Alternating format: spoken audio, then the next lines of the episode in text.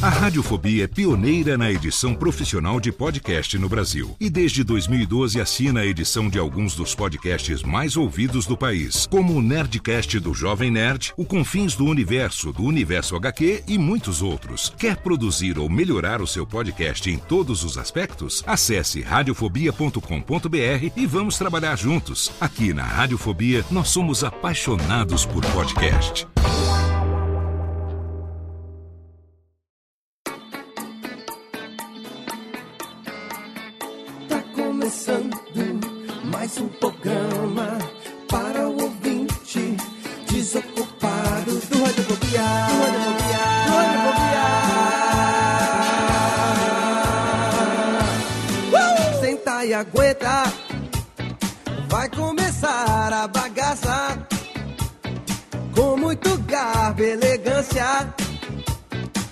Seu radiofobia alheio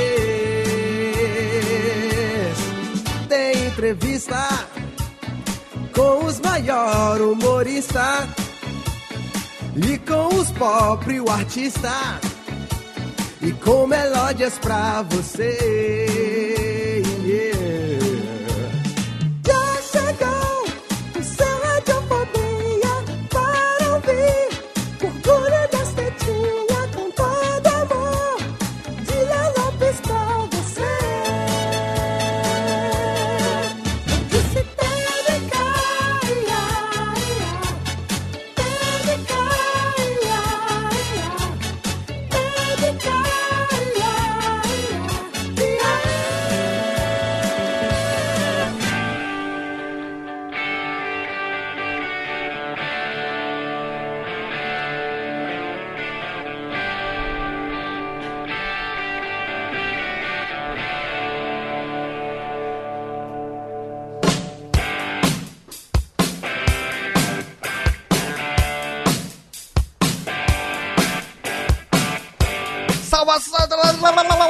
Ouvinte desocupado, você do mundo inteiro que se divide sua casa de você você fica só Radiofobia, aliás. Sim, você já entendeu tudo que eu disse? Afinal de contas, você já está. Baixa o volume, técnica, tá muito alto esse volume. Quero palminhas, mais e menos música, exatamente. Você já entendeu o que eu tô falando? Afinal de contas, nós estamos aqui já. Ah, eu posso dizer que nós estamos nesse mês comemorando oito anos no ar e entrando para nosso nono ano desta bagaça. Sim, eu quero mais palmas. Estamos aqui com Radiofobia hoje totalmente fenomenal. 2017 chegou pra gente. Chega também, essa plateia que grita aqui, ó, desespero. Ai, ui! É, parece que o, o ator de Hollywood entrou aqui no estúdio. Não, nós estamos aqui trazendo pra você um Radiofobia totalmente fenomenal. 2017 nos brindando com convidados do mais altíssimo garbo e elegância. E pra falar com meus convidados hoje, diretamente de United States of America, eu tenho aqui ele que não é de United States of America, mas está ali na Detroit paulistana, uma cidade que é conhecida pelos mesmos motivos e está tão decadente quanto diretamente de São Bernardo do Campo, Thiago Fujiwara. Olá, querido. Olá, Léo! Como vai? Eu estou muito bem. Como estão as gêmeas? As gêmeas estão me deixando louco, Léo, porque elas Né? estão começando a andar agora, agora não tem mais paz nessa casa. Olha, você aproveite que elas são pequenininhas ainda, você vai ver quando elas começarem a andar de carro, Thiago Fujiwara, daqui a alguns anos. É? Léo, esse é meu sonho. Meu sonho é quando elas começarem a andar e aí eu poder falar assim, ó, filha, vai lá na padaria pro pai, por favor. Vai Ó, na depois pa- passa lá no mercado do seu Yasuda, traz 3 quilos de carne, traz macarrão. tra- É. Aí eu não vou precisar mais sair de casa, eu vou poder ficar no Playstation de boa, sabe? É a vida dos sonhos. sabe? Ai, que delícia, Tiagão. Mas um dia isso vai acontecer, porque essas gêmeas, a gente vai ouvir falar muito ainda dessas meninas. Temos hoje convidados internacionais, hein, Tiagão? Ah, eu sei, hein? Olha, a gente só tá evoluindo, Léo, pelo Estamos amor de evoluindo, Deus. um casal aqui, youtuber, que fazem de tudo. Eu gosto muito deles, acompanho eles desde 2013 e a gente vai conversar com eles aqui. Um prazer recebê-los, mas ainda não vou chamar eles não. Primeiro eu vou chamar o menino do Pininho, aquele que apitou muito no Natal e no Réveillon e que agora que estamos nos aproximando do Carnaval, ele fica esquecido, com a cabecinha encolhida dentro do freezer do supermercado. Daqui a uns 10 meses ele aparece de volta. Olá, Chester! E aí, Léo, tudo certo? Ah. Meu pneu já tá até doendo de tanto que levantou esse final de ano. É, nossa, Nossa ui! quanto pininho levantando nesse fim de ano. Que delícia, meu Deus. Ô, ô Chester, fala um negócio pra mim. Você que agora é youtuber teen, como é que você se inspira nos nossos convidados de hoje pra fazer o seu canal lá no YouTube, hein? Olha, Léo, eu acho que é um negócio que eu acho legal que eles fazem, só que eu não, não tenho a capacidade porque minha vida é monótona pra cacete, né? Ah. O que eu iria filmar seria eu editando o podcast todo dia. É, né? Você tá, rec- tá reclamando? interessante. Você tá né? reclamando, eu posso cortar um pouco dos seus e passar pra outro editor, não. Não. tem problema. Tô dizendo que é muito repetitivo, né? Não, não teria público pra assistir isso. A nossa vida assim. só não é um tédio respondendo os e-mails dos clientes. Aí é uma aventura todos Isso os aí. dias. Ah, cada dia é um desafio novo, Léo. É o novo desafio. E temos ele que também é youtuber com sua querida esposa Catarina Damo lá no Por Onde Vamos. E ela agora no seu canal, que é Cat Adams, vai ficar mais famosa do que ele. Olá, Pedro Palota, aliás. Olá, Léo, tudo bom? Tudo joíssimo. E eu sei que você acompanha nossos convidados de hoje já de longa data, hein? É, eu passo, eu passo muita inveja, na verdade, porque a realidade deles é a realidade que eu queria ter na minha vida. Olha, mas a E realidade eu tô tentando, deles, mas tá difícil, A cara. realidade deles começou totalmente diferente dessa que é hoje, hein?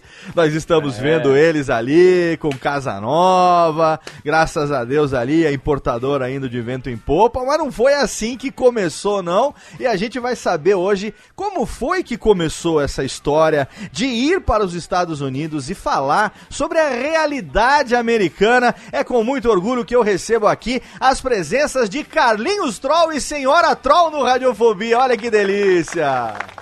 Oh, beleza, hein? Que prazer imenso. Que delícia finalmente receber vocês aqui, meus amigos Carlinhos que eu encontrei agora. A finalzinho do ano passado estivemos em Comic Con, ele que estava lançando o seu livro aqui no Brasil. Ele vem jogar poker, ele vem lançar livro, né? Ele vem fazer Faz gra- de tudo um pouco. fazer de tudo um pouco e agora eles estão de casa nova. Olha que delícia. Imagina, cheirinho de casa nova. Como é, senhora Troll? Cheirinho de casa nova, hein? É uma delícia. Hã? A casa é minha, eu posso furar as paredes, posso fazer o que eu quiser. Uma delícia. Você já arrumou aquele sinteco pra deixar o chão brilhando ou não rolou ainda? Não rolou nem desencaixotar ainda, mas a gente chega lá. Realidade Americana, um canal do YouTube que o Carlinhos já vem tocando desde 2011. A gente tá aqui em 2017. O canal não para, tem vídeo praticamente todo dia, a não ser quando tem muito trabalho, quando eles estão muito cansados, né? Aí rola assim, dia sim, dia não, de vez em quando, mas tem muita coisa lá. A gente vai saber como foi a saída do- deles para os Estados Unidos, como foi começar esse canal, como foi diversificar o canal, enfim, tudo que eles têm feito hoje. Muito obrigado por terem aceito o convite de participar do nosso humilde podcast, meus amigos. Obrigado pelo convite, na verdade, né? É uma honra, de verdade. É, eu recentemente fiquei muito feliz quando eu vi a senhora Troll fazendo, vocês dois, na verdade, fazendo um review de uma caixinha de som. Eh, a prova d'água, e aí o Carlinhos falou: toca o que você tá ouvindo aqui. Aí a senhora Troll falou assim: Eu vou, pode ser um podcast? Pode. Aí deu play, começa a tocar a musiquinha do Radiofobia, ela fica dançando assim. Oh, eu, ela é mega viciada. Tipo, eu me Ela senti- é mega viciada em podcast, mas Eu- ela não perde um de vocês. eu né? me Já senti lisonjeado, senhora Troll. Aqui um beijo pra você já, desde já, viu? Ai, obrigada. Eu Muito bom, muito bom ter vocês aqui. Vamos falar também desse hábito da senhora Troll de ouvir podcasts. Começando muito bem com o som do ACDC pedido pelo Carlinhos, You Shoot Me All Night Long. Técnica, vira a vinhetinha, já já a gente volta sem parar no programa de hoje. que Tá fenomenal!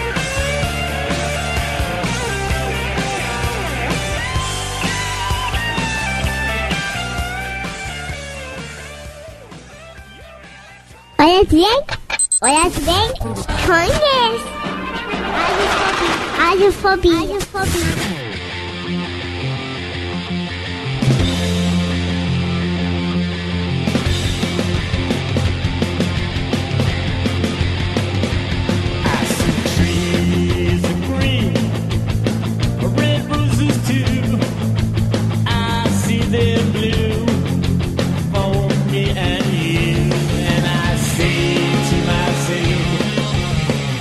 sabe canta? What a wonderful world. Tamo de volta com Joey Ramone.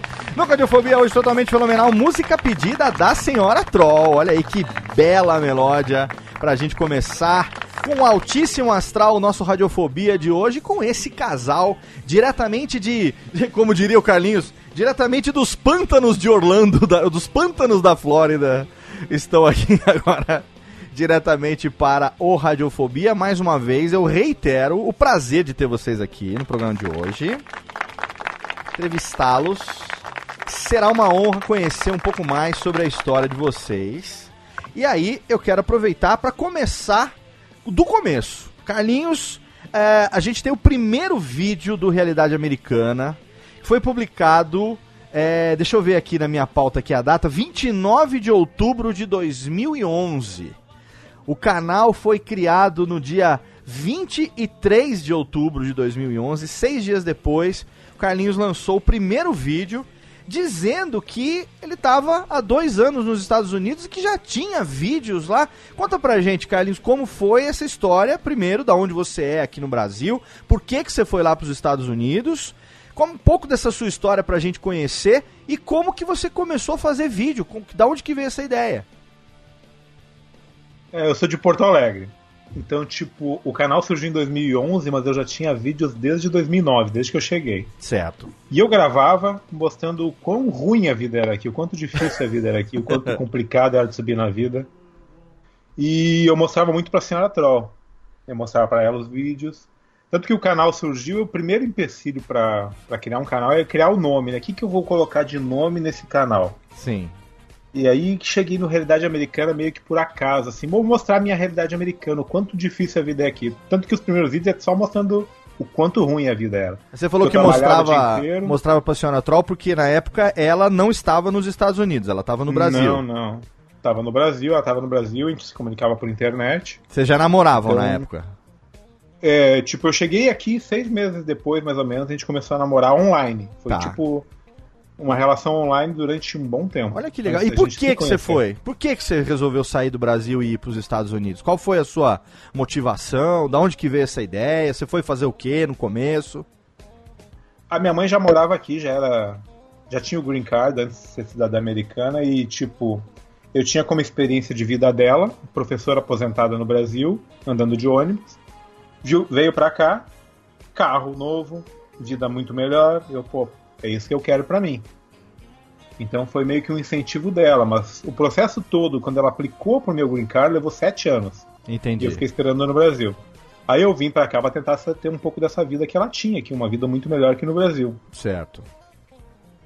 E não deu muito certo de início, porque eu vim pra cá sem inglês, sem nada, vim tipo, eu comecei a trabalhar no que os ilegais trabalham, trabalha, trabalhava em construção, trabalhava empurrando carrinho de supermercado no Walmart. Aham. Então o início foi bem complicado, tanto que os vídeos todos do início são mostrando o quanto tu trabalha feito um condenado e ganha muito pouco. Era o desabafo de um cara que foi Exato, achando que exato. ia enfiar o burro na sombra e na verdade deu com os burros na água no primeiro momento. Exato, pra, praticamente todos os vídeos do início era mostrando o quão difícil a vida era aqui.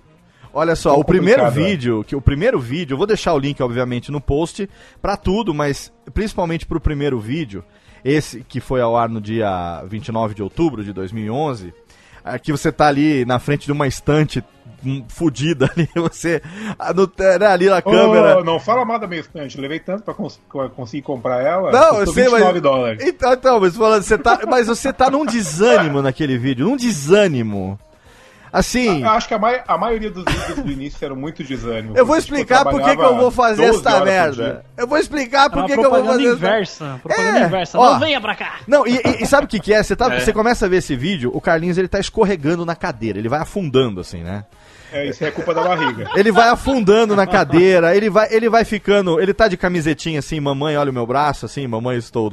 Mamãe, eu fiz supino, né? Aquele- Aquela camisetinha. Mamãe quer ser forte. Mamãe quero ser forte. Eu não posso falar nada porque eu tô com uma agora, nesse momento aqui.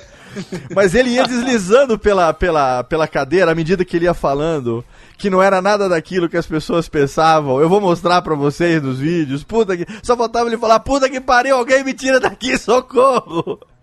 E, e, na verdade. É, é exatamente isso, na real. É bem, é bem isso. você foi fazer esse trabalho que você falou, inclusive no vídeo você cita, né? Esse trabalho que você chamou de. É, é trabalho, trabalho braçal, né? Subemprego. Trabalho subemprego. Eles chamam, é, eles chamam aqui de subemprego. Subemprego. A sua mãe, que já morava aí, você falou que é, queria ter uma vida tão legal como ela tinha. Então, o que, o que ela já fazia? O que, que ela fazia aí nos Estados Unidos? Como ela veio com, com diploma de pós-graduada em- como professora aqui em, em educação física e treinadora de vôlei, ela teve que atualizar o diploma dela. Entendi. Então ela foi professora do estado na Virgínia. Então ela Certo. tinha um salário adequado, que professor ganha bem, né? Sim.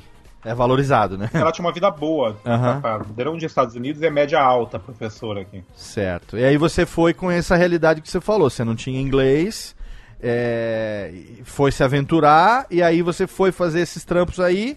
Você falou que foi pra Seattle no primeiro momento, alguma coisa assim, não? Não, eu fui lá pra New Jersey. Ah, New Jersey, é, tá. É muito perto de uma comunidade brasileira e tem muitos ilegais, então é muito fácil de conseguir emprego. É muito bom pra começar a vida, Ah, sabe? Entendi. Consegue emprego fácil. Entendi. E aí você fazia, você comentou, inclusive nesse primeiro vídeo, que você fazia esses vídeos assim, é, pra compartilhar com os amigos, que você falou que compartilhava com a senhora Troll, que ela tava no Brasil e tal. E aí a galera que, que via esses vídeos falava, pô, por que, que você não faz um canal? Foi aí que veio o incentivo ou não? Foi uma união disso tudo, porque como tu tem aquele. Tu não fala inglês, então tu não vê televisão nos Estados Unidos. Eu via YouTube. Aham. Eu pensei, poxa, tem gente que mostra a vida no YouTube. Vou botar meus vídeos. Eu tenho tanto vídeo guardado, vou botar os antigos no ar. Certo. E aí que surgiu a ideia de criar o canal também, junto com muita gente pedindo pra ver como é que era a vida nos Estados Unidos. Tanto que o início é tentando ajudar as pessoas, tentando dar dica de Estados Unidos, tentando, ó, como é que tu tira a carteira de motorista, como é que tu faz isso, como é que tu faz aquilo. Mostrando dentro do meu padrão, né, da minha realidade americana. Porque Carlinhos, muda de pessoa pra pessoa. Sim, Até claro. porque eu vi você falando também lá no seu primeiro vídeo que antes, quando você tentou ir pra aí, é, que você ia pra aí, você teve que olhar muito em fórum, né? Porque não tinha muito vídeo sobre Exato. essas coisas, né? É, tinha E é realmente canal- pouco. difícil. Tem muito pouco canal. Até hoje em dia, até, até hoje em dia tem bastante, tá, na real. Mas no início é muito pouco canal que passa informação de Estados Unidos pra tu pegar uma dica de como tu faz qualquer coisa de Estados Unidos. Como é que tu, sei lá, vai no mercado, como é que tu dá de gorjeta, porque que é comum dar gorjeta, sabe? Coisas banais da vida, do dia a dia, era difícil de encontrar. Aham. E aí tem outra coisa que na internet o pessoal escreve o que quer, né? Então você não tem uma fonte 100% confiável ali que aquilo que É. você tá fazendo pra tirar teu visto ou pra conseguir tua carteira motorista é o certo, né? Mas Porque nem eu sou brasileiro- uma fonte confiável. nem eu sou uma porque muda muito de pessoa para pessoa, sabe? Nem eu sou uma fonte confiável. No meu, na minha realidade americana, sabe o que acontece? Pode mudar muito de uma pessoa para outra. Sim, sim. Muda muito de estado para estado, muda muito da relação de vida de cada um aqui dentro. Com certeza. E você começou a fazer esses vídeos. Quer dizer, você começou a fazer, não. Primeira coisa que você fez foi começar a publicar os vídeos que você já tinha gravado durante quanto tempo, mais ou menos? Ah, durante os dois anos, eu não gravava com a frequência que eu gravei depois que eu criei o canal, mas eu Certo. tinha muito conteúdo de época de construção, de época de Walmart, de empurrar carrinho. Aquele negócio Eu amarelo, é, não é cinto de segurança, aquilo era uniforme de trabalho dos primeiros vídeos? Era, era, era. No, no- Quando empurrava carrinho no supermercado, tinha que usar um uniforme, aqueles que, que a luz reflete É, mais. então, era tipo um colete reflexivo, assim, né? Isso, aquele pessoal de construção. Aham, né, aham. também. Eu, eu ficava olhando assim, será, que- será, será que esse. Que eu, eu acompanho o canal de 2013 pra cá. Aí depois, agora, fazendo a pesquisa pro programa, que eu fui ver os vídeos lá do comecinho, né? E aí eu falei, mas que porra é essa? Eu fui ver, não, isso aí é colete. Colete mesmo, aqueles que bate a luz do É. farol. É, porque aqui, aqui tudo é processo também. Nos Estados Unidos, qualquer coisa, se espirrar na cara de alguém, alguém te processa. Aham. Então, eu acho que o Walmart se precavém do máximo de segurança possível, né? Então, a gente tinha que usar um colete. Era legal você indo de carro pro trabalho, voltando pro trabalho com a câmera ali. Ô, ô vida lazarenta. Foi, foi bem difícil. Hoje em dia, quem vê a gente agora não entende o passado. Eu sempre É. digo, ó, dá play nos primeiros vídeos. Hoje em dia você Ô, tem que Carlinhos, fazer. Hoje em dia você tem que fazer um vídeo explicando. Carlinhos Troll é milionário? É que eu fiz, cara. Eu tive que fazer Eu vi, porque, pô, é por isso. pô, o livro, o livro nosso na descrição lá tem é, uma empresa que vale mais de um milhão de dólares, que fatura mais de um milhão de dólares. Então eu tive trocentas pessoas dizendo, ah, finalmente, Carlinhos milionário. Sim, claro. E tipo, eu tive que explicar que faturamento não é o que eu tenho de dinheiro. Faturamento não é lucro, gasta né? muito. É, Sim. As pessoas acham que você fatura, sei lá, um milhão, que você tem um milhão na sua conta e a É. sua renda é um milhão por mês. É, bem mais ou simples menos assim, isso. né? É, faturamento não é lucro, né? Então, é... Mas eu, acho inter- eu achei interessantíssimo esse, esse vídeo mais recente. É claro que a gente vai chegar daqui a pouco no, no, no- no- livro, no que tá acontecendo agora, nas, nas coisas, nessa fase boa, graças a Deus, que vocês estão vivendo. Mas antes eu quero explorar um pouco da vida lazarenta. Eu acho, eu acho válido a gente falar um pouco dessa vida lazarenta. Ô, ô Carol, ô Carol, a senhora Troll, perdão, perdão. Senhora Troll, como é que você, do Brasil, acompanhava, como era a motivação que você tinha no Brasil assistindo esses vídeos que o Carlinhos te mandava? Eu tinha muito, muita dó dele, de ver tudo que ele tava passando aqui sozinho. Porque era algo assim desumano. Ficou comigo por pena, percebeu, né? Tá vendo só? Olha, a gente É que sabe. E assim, A gente É sabe que nem eu, Léo. Ah, eu Quando eu era porteiro, que eu fui começar a namorar com a minha Ah, é? namorada, né? Querida Andressa, um beijo pra ela. Eu não falei que eu era porteiro, eu falava que eu era vigilante. Vigilante. era controlador, controlador de acesso. Controlador de ela- é, dia ela fluxo. Controlador de fluxo humano, né? É, é que, que nem meu pai fala, né? Gente que, que limpa assim é, é inspetor de pós e detritos. Né? Não limpa, não faz limpeza. Ô, senhora Troll, mas vocês começaram a namorar um pouco depois que o Carlinhos foi para os Estados Unidos por internet. Aproveita aqui no cantinho do rádio aqui agora, botar um reverbzinho aqui agora. Conta pra gente essa fofoquinha legal de como foi começar a namorar pela internet, um cara que tava fudido nos Estados Unidos. Pra você ver como é amor de verdade. Porque se ele fudido, eu fiquei do lado dele, então agora é pra sempre. Imagina agora milionário, hein? Hã? Olha aí. Vou até sair pra comprar flores agora, vou ter que, né? Imagina agora que tá milionário, como é que não foi? Ou quando foi que você acabou indo pros Estados Unidos, ô senhora Troll? Demorou muito ou não? É, Eu vim em 2012. 2012. Nós ficamos dois anos separados. E você tinha é, já também esse lance de visto e tal? Ou você foi com visto de turista pra ver o que dava aí, chegando aí? Não, a gente começou a correr atrás. Eu nem tinha pretensão, nunca tive sonho de morar fora. Eu tinha de conhecer, mas nunca tive esse lance de, ai, vou morar nos Estados Unidos. Certo. Foi tudo o que aconteceu mesmo. Entendi. E você é da onde aqui no Brasil? Eu sou de São Paulo. De São sou de Paulo. Santo André, De Santo André. Ah, é. Depois morei no interior de São Paulo. Do ABC. E quando você chegou nos Estados Unidos, é, você já foi, já foi para vocês já é, namorando, já foram morar juntos? Você foi fazer outra coisa até vocês conseguirem ficar juntos depois? É, como é que é? Já, o primeiro criaram uma condição para você poder ir? Qual essa Não, dificuldade? Foi na, Conta na loucura. Na doideira. Foi na loucura. Já moramos juntos, porque antes de eu ir, a gente já tinha uma relação de, de, de casamento, de compromisso mesmo. certo. Aham. Então fomos morar junto. Morar, se- ah, morar separado já não dava. Eu no Brasil e ele aqui. Sim. Já tava difícil bancar as duas casas. Então a gente. Eu resolvi vir pra gente ficar junto e manter uma casa só. Legal. Nesse meio tempo eu fui ao Brasil visitar ela, É. conhecer a família dela, Isso sabe? que eu ia Aquela- perguntar. Aquele papel de, de, de, de casal mesmo. Então, de 2009 que você chegou nos Estados Unidos, quantas vezes você voltou pro Brasil antes da, da senhora Troll ir pros Estados Unidos? Ah, duas vezes.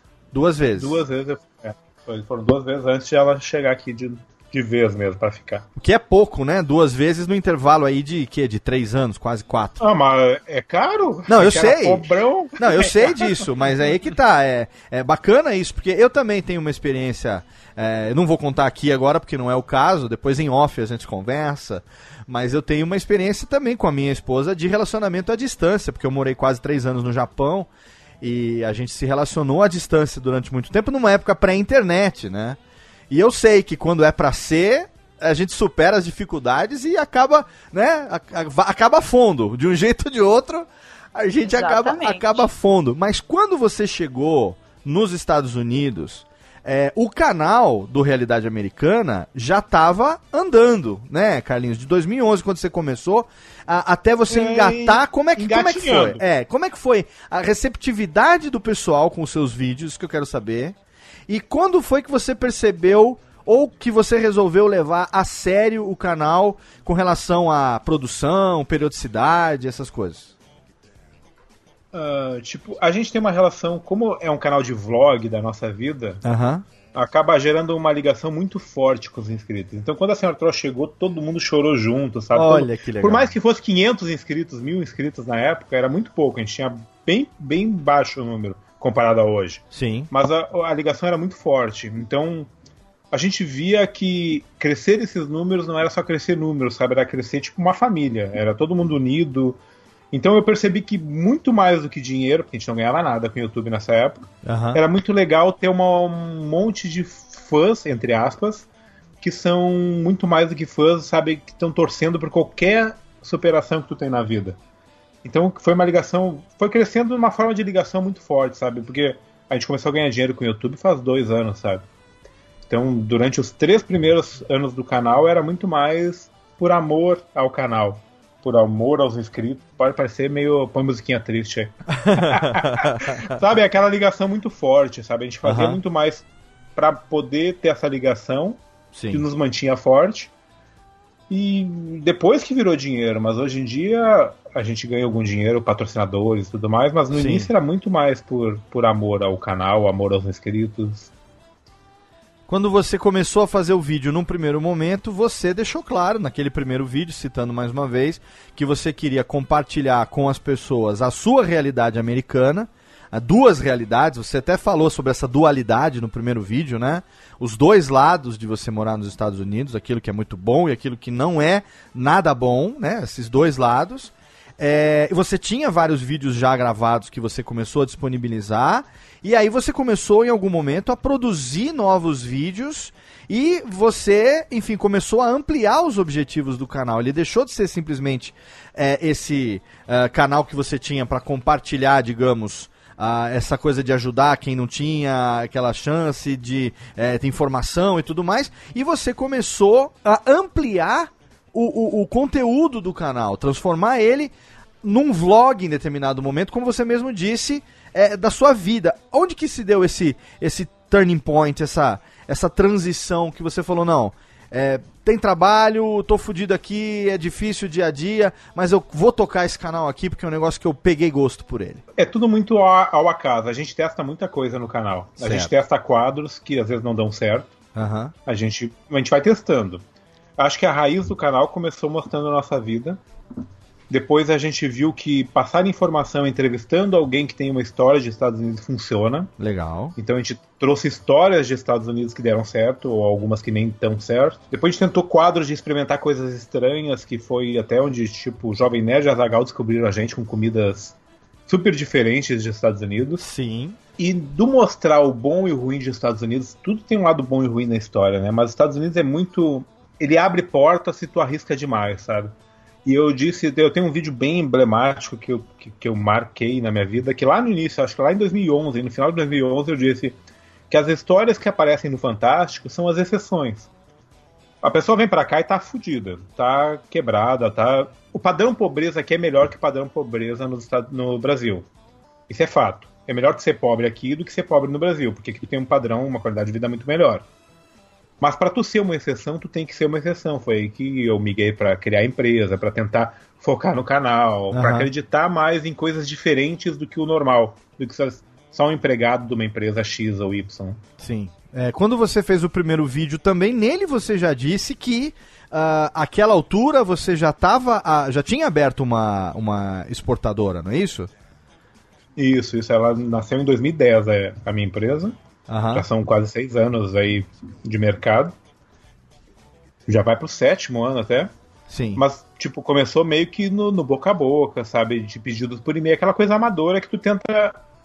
Muito começou porque familiares pediam, ah, me manda um iPhone, ou me manda um, um eletrônico que é mais barato aí do que aqui. Aham. Aí eu, pô, se tanto familiar e amigo me pede, talvez tenham clientes nesse mercado aí. Perfeito. E aí eu criei a empresa. E deu certo, né? Hoje em dia ela tá, é, tá brigando pra ser a segunda maior do mundo já. É a terceira maior do mundo, brigando pau a pau pra ser a segunda maior do mundo. Olha aí! Ô, louco. hein? Olha que É. fenomenal! Não, merece aqui, Rubens e Jorge, por favor, salve de palmas aqui, porque fruto de trabalho árduo, noites em claro, muito suor. E sangue, né? Porque teve vídeo que a gente já viu você se machucando, machucando Muito, a mão. muito, sangue, quanto o, o- sangue. O bacana, o, o bacana de ter um canal de vlog é que a gente vai mostrando a nossa vida diariamente, praticamente. Aí o pessoal acompanha todo esse crescimento, sabe? Desde quando eu comecei lá atrás, mandando uma caixinha por uma, sabe? De um e-mail por semana, um pedido por semana. Aham. Hoje a gente manda mais de mil pedidos por dia, por exemplo, pra ter uma ideia a diferença, a discrepância de, de envios. Caraca. Então, o pessoal acompanhou tudo isso. Então, Sim. o pessoal sabe que não foi ah, nascido em berço de ouro, que foi crescendo Claro. aos poucos, que foi com muita luta, com muita determinação. A nossa casa, eu mostrei na Virgínia, quando deu o boom do PlayStation 4. O PlayStation 4 foi um grande boom da nossa empresa quando a Sony anunciou que no Brasil ia sair a 4 mil reais. PlayStation. e aqui tava tipo 300 dólares, 300 e pouco. Aham. E eu pensei, eu falei pra senhora Troll, eu vou lançar um vídeo antes de todo mundo, o comparativo, que é um dos quadros do canal, comparar algo do Brasil contra os Estados Unidos. E eu lancei o vídeo pro povo botar propaganda da empresa. E a gente mandou, enviou mais de 1.500 PlayStations 4 no, nessa época, aí pra ter uma ideia. A nossa Olha casa aí. era só PlayStation 4. A gente não tinha onde dormir direito. É uma loja da Sony, quase. Né? É, tipo, eu- na época até eu postei que eu vendi mais PlayStation 4 que lojas, qualquer loja do Brasil, porque a loja no Brasil vendia 4 mil reais, né? Então, eu acho que mistura um pouco. Uma vez a Zagal me disse, ah, eu disse pra ele, ah, foi sorte, cara, eu tive muita sorte na vida. E ele disse, não, teve visão. Sim, claro. Eu soube ver as coisas e pescar antes de todo mundo essa. E eu acho que é isso, cara. Acho que, que na verdade, na vida toda, até no Brasil, cara, se o cara se empenha, se, se esforça, tenta não passar a perna em ninguém, dá certo. Eu lembro que eu te conheci em 2013, porque 2013 foi o ano que eu fiz o meu curso de. o meu workshop de produção de podcasts. E aí tem um colega nosso que foi meu aluno, mas é amigo nosso, que é podcaster também, que é o Fernando Scalabrini, do podcast Baixa Visão. Não sei se você Sim. conhece ele, é o Scalabroca, Claro, nosso claro. grande amigo. Ele já foi um patrocinador do canal. Então, o nosso grande amigo em comum, Scalabroca. Eu lembro que eu tava, acho que num dos cursos que eu tava lá em São Paulo, ele tava lá também, ele, o Joninho estavam ali, o pessoal do Baixa Visão fazendo o curso comigo. E aí eu- ele compartilhava muito, to- tudo que você, to- todos os vídeos do Realidade Americana, é, ele compartilhava no Twitter, ele replicava no Facebook, aquela coisa toda, né? E aí, numa dessas, eu cliquei e falei, mas o que, que tanto é isso que o Scalabroca compartilha aí? E como ele é deficiente visual, é, o, cada dia o YouTube dele tá numa língua diferente. Então, às vezes, ele É compartilha o vídeo dele, uma vez tá em chinês, outra vez tá em alemão. É, esse blind, blind o vídeo, não sei o que, eu vou lá. Eu per- perguntei pra ele, vez, cara, esse cara, por que, que esse negócio? Falou, não, cara, é porque eu sou cego, então eu tô cagando qual o idioma do YouTube, entendeu? Eu assisto, é, eu ouço o vídeo, né? Eu tenho baixa visão, eu quase não enxergo. Então, pra mim, se o YouTube tá em coreano ou tá em, né, em hebraico, não importa, eu compartilho. E aí eu descobri os vídeos e foi um desses é, vídeos que você ia visitar. Se eu não me engano, foi um vídeo numa steakhouse, alguma coisa assim, que vocês foram. é, tinha essa série, isso é uma coisa que eu quero falar no próximo bloco também, das, das séries, né, das experimentações que você faz até hoje no canal. E foi nesse vídeo que eu te descobri. Que você foi, ah, a gente tá indo aqui no restaurante pra comer um steak, motherfucker, não sei o que.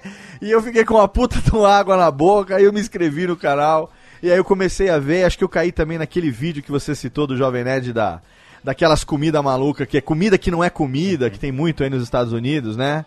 Que. Tem, esse vídeo a gente mostrou, na verdade, uma comida que é 88 centavos. Comida Isso, pronta. essa 88 mesmo. centavos. Isso.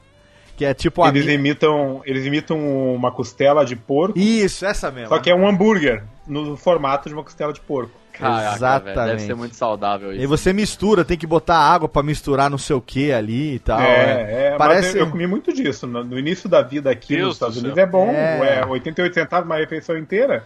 Parece aquela, sabe aquela ração da Ray no, no The Force Awakens, sabe? Aquela, Né? bota um negocinho, vai, Ela põe- vira um pão. É, é tipo Ela isso. põe um é- pó, sai um cara, pão de quando eu, bizarro. Quando eu assisti o Force Awakens no cinema, que eu vi ela botando aquela, aquela, aquela hóstia, Pocket, aquela hóstia dentro do, do, do negócio, transformar num pão, eu lembrei desse vídeo do Realidade Americana, da, da, da, da costela fake, cara. Oi, se eu te disser que é gostoso, cara. eu não sei o que eles põem, mas é gostoso. A senhora não gosta, Gordura, mas eu sal gosto. e açúcar. os condimentos mardito lá que faz você comprar sempre, né? Você continua comprando e, quer mais, né? Essas Eles põem algo que vicia. Aonde que veio essas experimentações, o, Carlinhos? Tem, tem muita coisa aqui, se a gente puxar lá nas playlists, né, só pra ter uma ideia do que você organizou lá do canal, a gente tem ali pelo menos, sei lá, aqui 4, 8, 12, 16, 20 categorias ali diferentes. É, é, RA comparativo, quanto custa, tem o Razumão, RA Zumão, RA Gourmet, RA Cooking, RA Responde, Experimenta, Entrevista, Drops ao vivo. Essa coisa da experimentação é uma característica do canal do Realidade Americana. Da onde que veio isso? Por, quando que você resolve falar, ah, vamos experimentar um negócio diferente, vamos ver se dá certo. Agora, mais recentemente, tem um outro canal, que é o canal irmão do Realidade Americana, que é o Zona de Testes, né? Que a gente vai falar também um pouco mais sobre ele daqui a pouquinho. Como que foi essa. É, é, da onde que veio essa coisa da experimentação, expandindo do vlog para essas. Uh, para esses para essas séries, para essas tentativas que você mesmo falou, algumas dão muito certo, outras nem tanto. De onde que veio isso? Uh, quando tu trabalha com o YouTube, tu tem que tentar seguir o momento. Certo. Então, como a gente não quer, tipo, por exemplo, hoje em dia, vídeo de amoeba, ou vídeo, sei lá, de queimar coisa com maçarico, que hoje em dia tá na moda, a gente tenta seguir um segmento que tem a ver com a gente. A gente testa. Tem um fracasso grande no canal que é tipo TV americana. É. Que era pra ser tipo um nostalgia lá do Castanhari mostrando que o americano assiste na TV. E a gente Certo. gasta muito pra fazer, a gente gasta com roteirista, com editor. E tipo, se a gente faz um teste e não dá muitas views, é sinal que não deu certo. Certo. A gente abandona o projeto. Entendi. Mas se a gente faz um vídeo X ou Y e vê que funciona, tipo o RA experimenta, que é experimento, experimentando comidas diferentes dos Estados Unidos. Aham. Funcionou muito bem, acho que tem uns 50 quadros no canal, que foram tirados 50 episódios desse quadro. Ou comparativo, que o pessoal gosta muito de ver coisas de Brasil e Estados Unidos comparando o preço numa relação contra salário mínimo, né? Aham. Porque é, tu não pode converter, porque a gente ganha em dólar. Tu não pode converter o real pro dólar simplesmente. Tem que fazer o quanto custa de verdade para alguém que mora no Brasil, um cidadão eh, brasileiro, e para um cidadão americano. Isso Então que é- muita gente não entende. Que se, É. se você ganha em dólar, cara, você gasta em dólar. Você ganha em real e gasta em real. Não dá pra comparar, sei lá, Exato. banana com maçã, cara. Não é a mesma Exato. coisa. É aquela. Eu sempre digo, ó, tu- aqui tu ganhar 100 dólares por dia é o salário mínimo. Certo. O cara que ganha 100 dólares por dia é padrão pobreza. Mas quem ganha 100 reais por dia no Brasil, 3 mil reais por mês? Sim, sabe? sim. Não é um padrão pobreza no Brasil. Quem ganha 3 mil tá ok, não é um salário altíssimo, mas tem uma vida melhor que um padrão pobreza. Aqui quem ganha 100 dólares por dia é pobre. Certo. Então por isso que eu tento comparar me- mesmo com o salário mínimo. Então a gente faz muito teste. A gente testa muito quadro para ver se funciona, tenta acompanhar o que está na moda no YouTube. Mas sempre no padrão Estados Unidos. Né? No- Mas o carro-chefe do canal é o R Resumão, que seria o resumo da nossa semana. Sim. É o vlog da. O pessoal gosta muito de Big Brother, né? De acompanhar a vida das pessoas. Aham.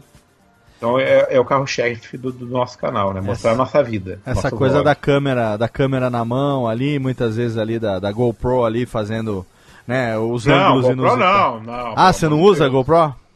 GoPro é meu pezinho de papel. Ah. Eu não uso GoPro. eu sou eterno fã da, da Sony Action Cam, tipo, eu tenho Ah, três. Action Cam. Certo, Sony Action Cam é... Que é a concorrente. Porra, Action Cam é excelente. Paga né, nós, cara? paga nós, Sony. Cadê a técnica aqui, o Ticlin, pô? Solta a, a técnica tá ali. O que, que você tá comendo, técnica?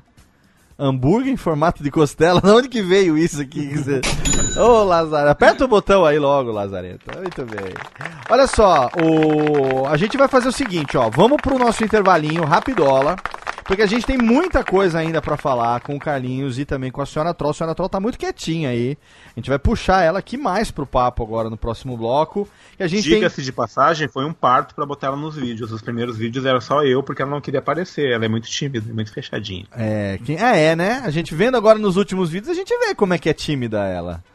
É, a gente vê ela de camera woman, né? Como é que ela também se sai. Sa- Sai muito bem ali, é, da hora. Na hora. Naquele vídeo do Piti da casa, que nós vamos falar daqui a pouco, o negócio da cerca maldita lá do. Que o, que o engenheiro falou que não podia. Quem era aquela mulher que tava naquele vídeo ali? Porque foi uma transformação, né? Aquilo ali foi, olha, eu fiquei, eu, eu falei, "Ah, meu Deus, o negócio é sério. Vamos fazer o seguinte, Térica, vai rapidinho, vira, vamos para o nosso bloco de recadalhos aí e na volta a gente tem mais Carlinhos Troll e Senhora Troll Realidade Americana hoje aqui no Radiofobia, Les. Radiofobia. Radiofobia. Radiofobia. Radiofobia. Radiofobia. E vamos rapidamente para a sessão de recadalhos totalmente fenomenal desse nosso programinha maroto com nossos queridos amigos Carlinhos Troll e Senhora Troll. Tenho certeza que você aí acompanha as peripécias dos dois lá nos Estados Unidos no canal Realidade Americana e também no Zona de Testes. Se segura porque tem mais da metade do programa ainda pela frente para a gente saber tudo sobre a vida desse casal simpaticíssimo que aceitou o nosso convite e veio aqui abrilhantar o programa de hoje. Na nossa sessão de recadalhos eu quero deixar aqui duas participações minhas, sim. Comecei o ano aí sendo arroz de festa no podcast dos amigos, tentando destronar Dudu Salles como o Rice Guy da Podosfera. Primeiro teve a participação na última semana do GugaCast Season 1, episódio 20. Olha aí, primeira temporada, episódio 20 do GugaCast. Um sacerdote brasileiro no Japão. O Guga me chamou para conversar sobre o tempo que eu morei no Japão, por que que eu fui no Japão, as minhas histórias lá, quando eu era seminarista da igreja messiânica e tal. E aí o Guga e o Rafa, o irmão dele, me convidaram e eu tive lá batendo um papo com eles. Foi muito legal, quero agradecer aqui ao carinho do Guga pela minha história, por ter convidado para participar e também aos ouvintes do GugaCast que repercutiram muito bem o programa nas redes sociais lá do Guga, elogiaram a participação. Agradeço muito se você tá ouvindo o Radiofobia hoje porque conheceu ele através da minha participação no GugaCast. Eu agradeço muito pela sua audiência. E teve também a participação minha e do meu filho Lucas, ele mesmo, no Minuto de Silêncio número 112. Como foi a sua adolescência? Você que acompanhou o Radiofobia número 204, que nós fizemos com o Minuto de Silêncio, sabe que estivemos em Rio de Janeiro agora no começo do ano, na capital do estado da Guanabara, onde a família de minha esposa mora.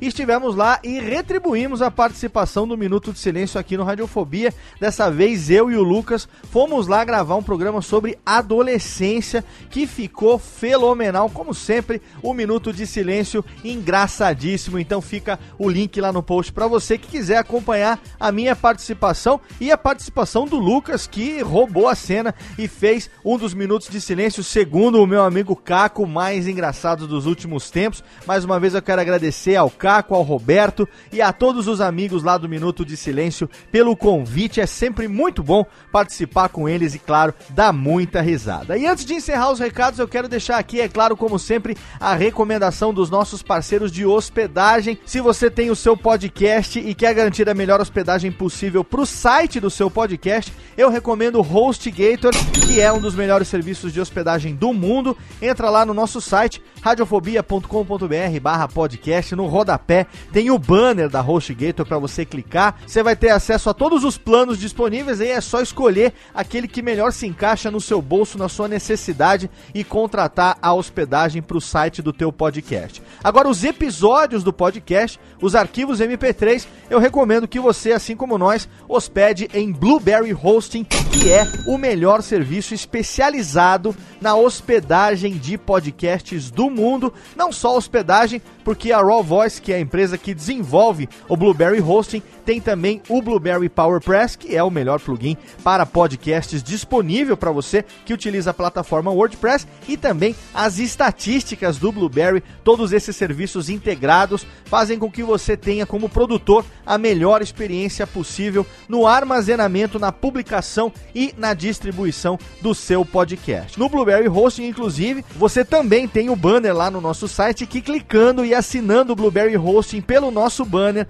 o primeiro mês é de graça. Você contrata o serviço, faz toda a migração dos episódios do seu podcast até o momento e aí o primeiro mês é de graça, é degustação para que então a partir do segundo mês aí sim você pague pelo melhor serviço de armazenamento especializado em podcasts que você encontra no mundo inteiro. Aproveitar e mandar um abraço aqui pro meu amigo Todd Cochran e também pro Ângelo Mandato, os caras que estão à frente são nossos parceiraços lá em Blueberry Hosting. Agora sim, aumenta aí porque tem a segunda parte desse programa fenomenal com Carlinhos Troll e Senhora Troll. Que lindona ouvindo Radiofobia lá no vídeo, fiquei muito legal. Se você não sabe ainda, daqui a pouquinho você vai saber. Aumenta o som que tem muito mais Radiofobia pra você.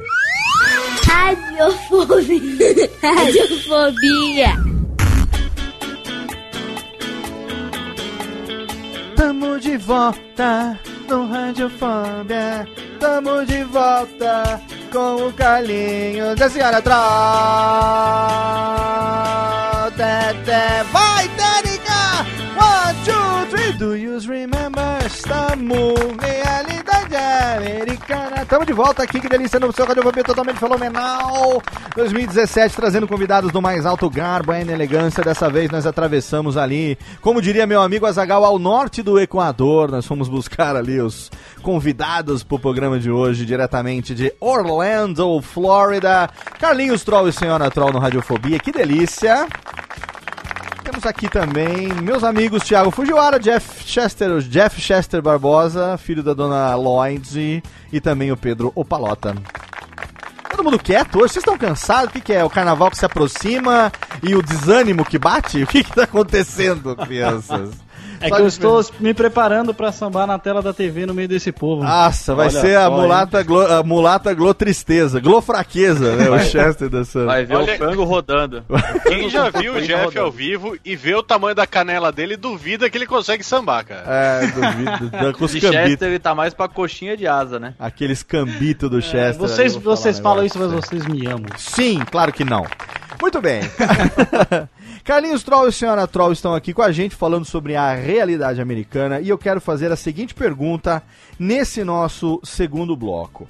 Como é que é, ah, como que foi pelo menos, Carlinhos, você que começou gravando um vídeo só pra câmera pra mandar, por exemplo, pra Senhora Troll, pros seus amigos, pros seus familiares.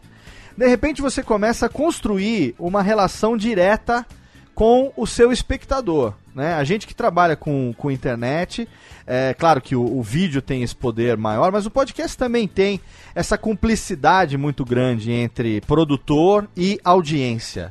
Né? A partir de quando que você começou a, a ouvir esses feedbacks dos espectadores do seu canal e esses feedbacks passaram a alimentar as ideias de produção?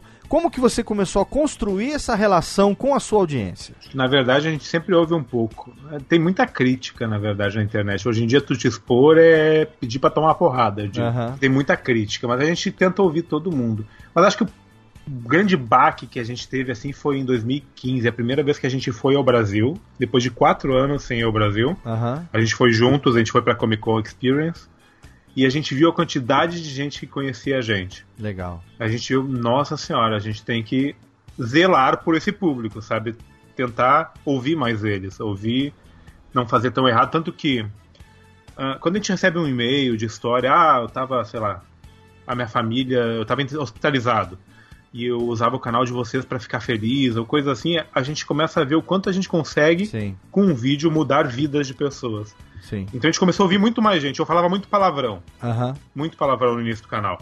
E eu comecei a mudar porque eu te consegui um público muito infantil. Crianças, 10 anos, 7 anos, 8 anos.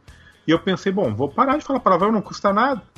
E mudei, eu, tipo, hoje em dia se escapa é um que outro de sem querer. Aham. Então são pequenas mudanças que a gente tenta fazer pra não criar um atrito ou pra conquistar mais o público. Isso vale pra qualquer quadro do canal. Às vezes eu ponho um quadro no ar que não tá legal, eu ouço lá o que eles estão falando, ó, não tá bom isso aí, ou muda isso, muda aquilo. O primeiro RA Cooking que a gente fez foi. O RA Cooking é um quadro que a gente cozinhava Aham. comidas dos Estados Unidos, prato bem típico daqui, na cozinha. Certo. E a gente fez um quadro sem aparecer. A gente recebeu muita crítica dizendo: ah, não, esse formato não funciona, a gente mudou. Fez um padrão aparecendo na frente da câmera. Certo. Então a gente tenta ouvir muito, muito o que os inscritos falam.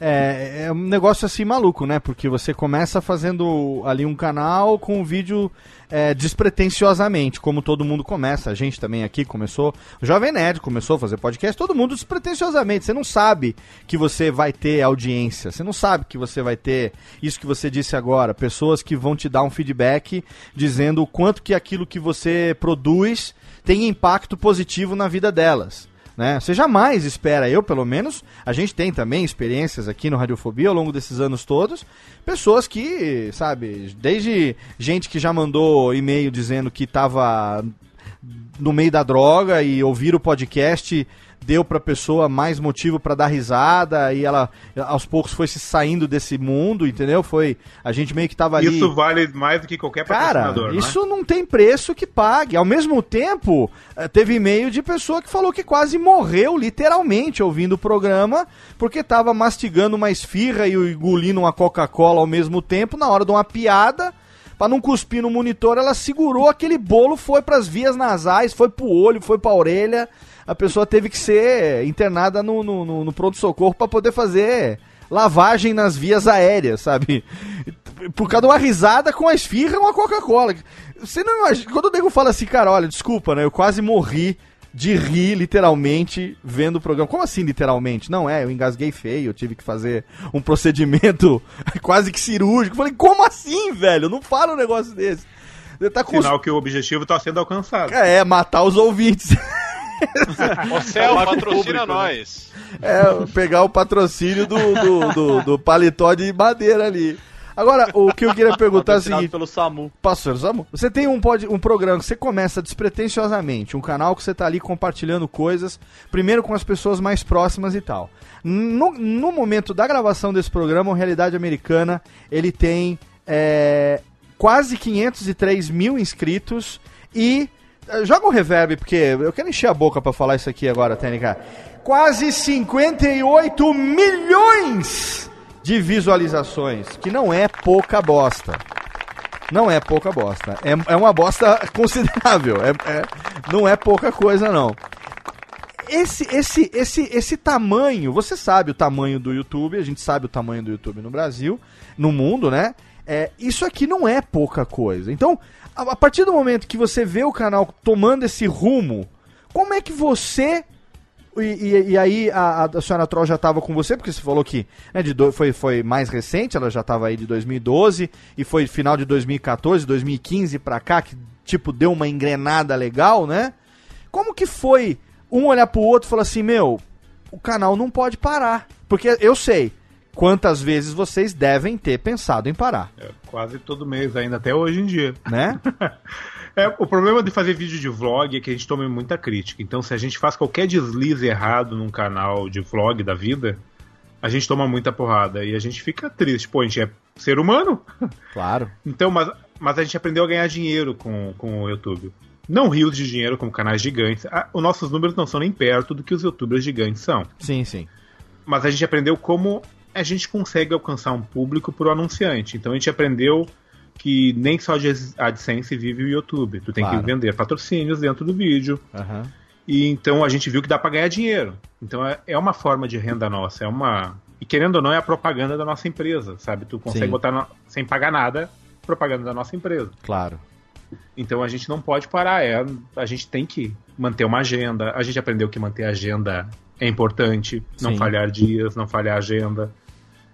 É, tudo é aprendizado também, porque a gente tá nisso há quase seis anos, né? Então Sim. tu vai aprendendo com o tempo. Eu acho que todo mundo que tem um canal hoje em dia vai aprendendo com o tempo. Tu erra e acerta várias vezes. Ô Pedro, você falou na abertura do programa, ou em off, no meu, se eu não me- Ah, não, foi na abertura, não, não sei. Mas você falou com relação a você que também é youtuber, você tem também lá o seu canal Por Onde Vamos, junto com a Catarina, que também tem o canal dela lá, o Cat Adams, né?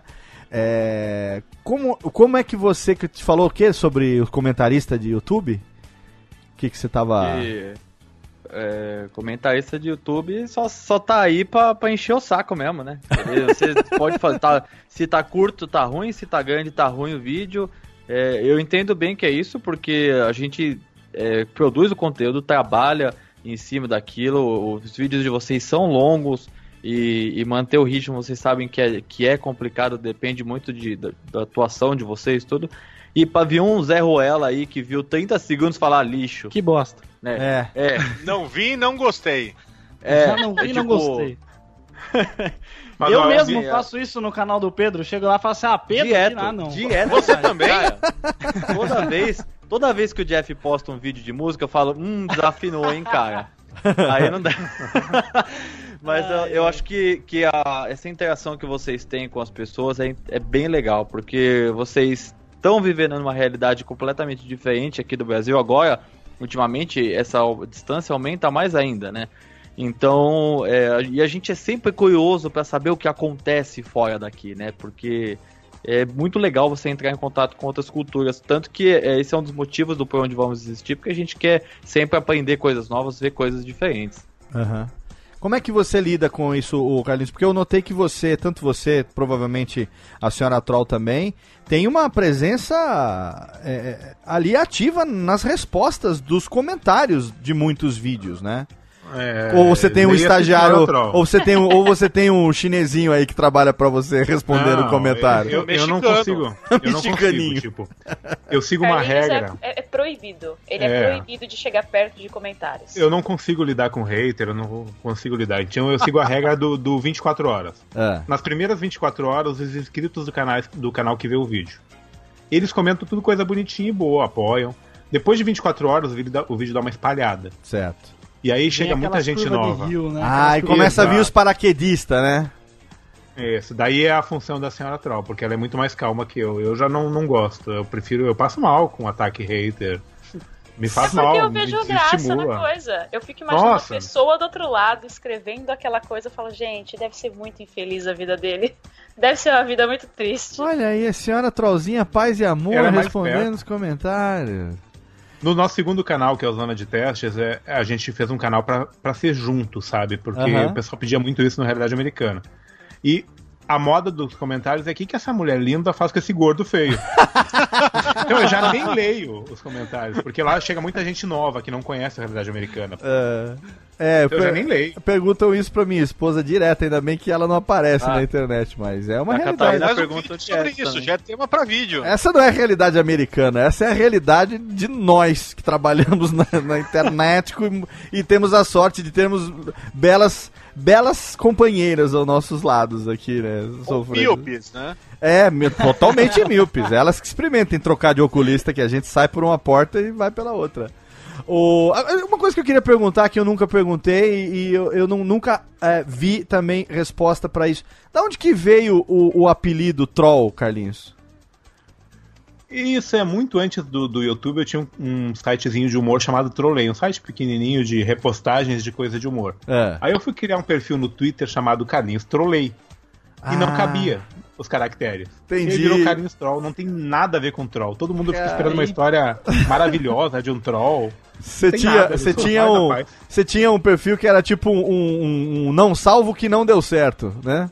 É mais ou menos, era a imitação do Monsal, tentando fazer o sucesso que ele fazia. Que mandava que, que, que o Cid é isso, né? Compartilhando conteúdo que tá por aí e ninguém conhece. Exatamente, exatamente. Tá por aí, diferente Mas do Kibe que pega o que a gente faz e copia. Aí aí já é outra coisa. O que, que foi, senhora Troll? Ele deveria criar uma história melhor, que essa daí tá muito caída. É, fraquinho, então. tá Inventa uma legal. Olha aí, Falta um você storytelling. valoriza. É isso, precisa trabalhar o storytelling aí Uma pra dar uma valorizada. valorizada. né? Porque eu sou troll pra caralho. Zoava pra cacete. Ah, zoava muito, é um puta de um troll.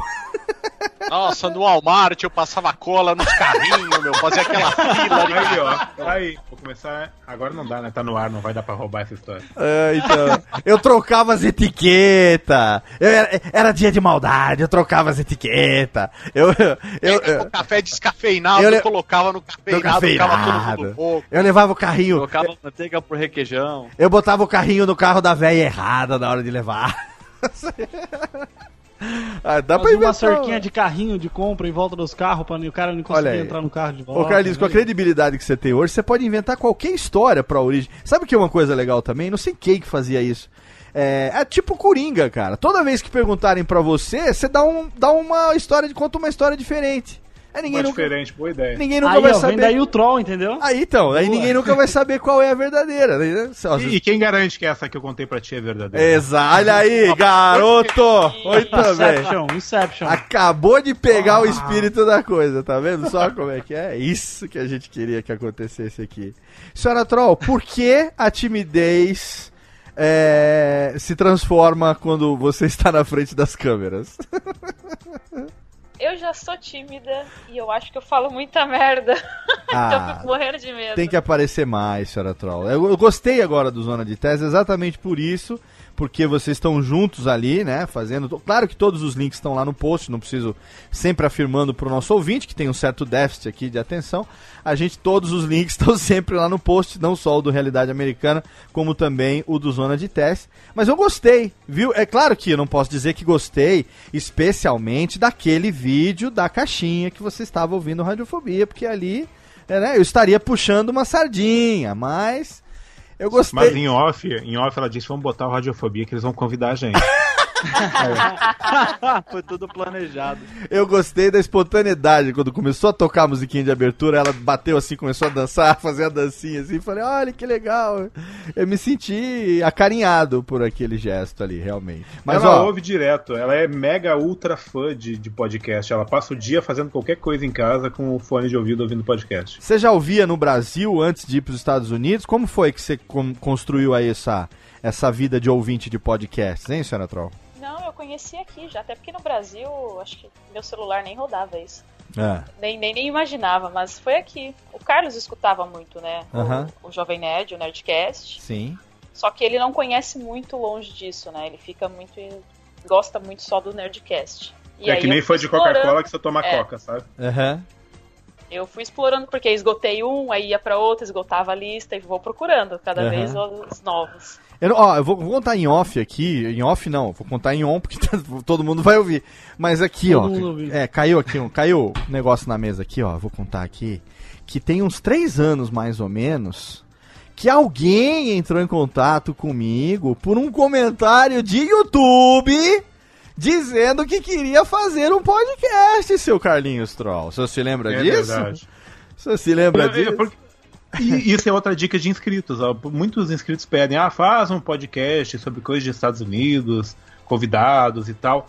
E até fui atrás do teu curso lá, quando tu lançou teu curso, comecei a assistir e de repente parou os vídeos do curso. Cadê o curso? Não, então, é porque acho que você tava vendo os vídeos grátis lá do YouTube, né? Que eu, no canal ah, mas eu sou lancei. pobre, eu tenho que olhar vídeo Então, grátis. não, eu vou te mandar, eu vou te mandar. Aquela é a propaganda. Eu vou te mandar um- uma assinatura do, do, do curso completo lá no site do Barba Ruiva pra você de presente. Pode deixar. Olha, então vai ser. Vou te ó, mandar. O RACast. Viu? Mas olha só, é, você sabe que no meu workshop. Parece podcast de tênis. Hackcast! Hackcast! Hackcast. Hackcast!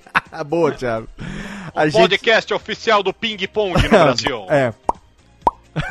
Hackcast. o, ali eu ensino, claro, muita coisa e tal, mas os, os, o padrão Nerdcast, se você quiser, aí nós precisamos conversar em off, porque aí é Radiofobia, podcast multimídia que está aqui à sua disposição, é claro, né? Mas sabe uma coisa que eu aprendi com, com a internet hoje em dia? O Que vale a pena tu investir pra dar um produto de melhor qualidade pro inscrito, pro Ah, ouvinte. sim, com certeza. Então a gente, quando botou vídeos no ar com roteirista, com editor, sempre deu muito mais resultado. Sim, sim. Então, de repente, para um podcast bem editadinho, bem feitinho, vale a pena o investimento. Olha aí, tá vendo? Vamos conversar, estamos aqui à disposição e amigos sempre tem aquela facilidade, né, Jeff? O Jeff que é o nosso menino do atendimento. Os Opa, amigos. eu já tô preparando aqui as O- respostas. Já, Preparando o e-mail já pra responder. Ele nem mandou, você já vai Já tô. responder amanhã. já tô. É uma no gatilho, no orçamento gatilho. pro- Sabe como é que chama isso aí? Atendimento proativo. É, olha aí. É a venda proativa que nós estamos fazendo aqui. Olha só, além do Realidade Americana, quer dizer, além do Realidade Americana, não. No Realidade Americana, nós ficamos sabendo, é claro, o Carlinho já falou isso, mas a gente sabe, num vlog, né, vida pessoal, você expõe a sua vida, né?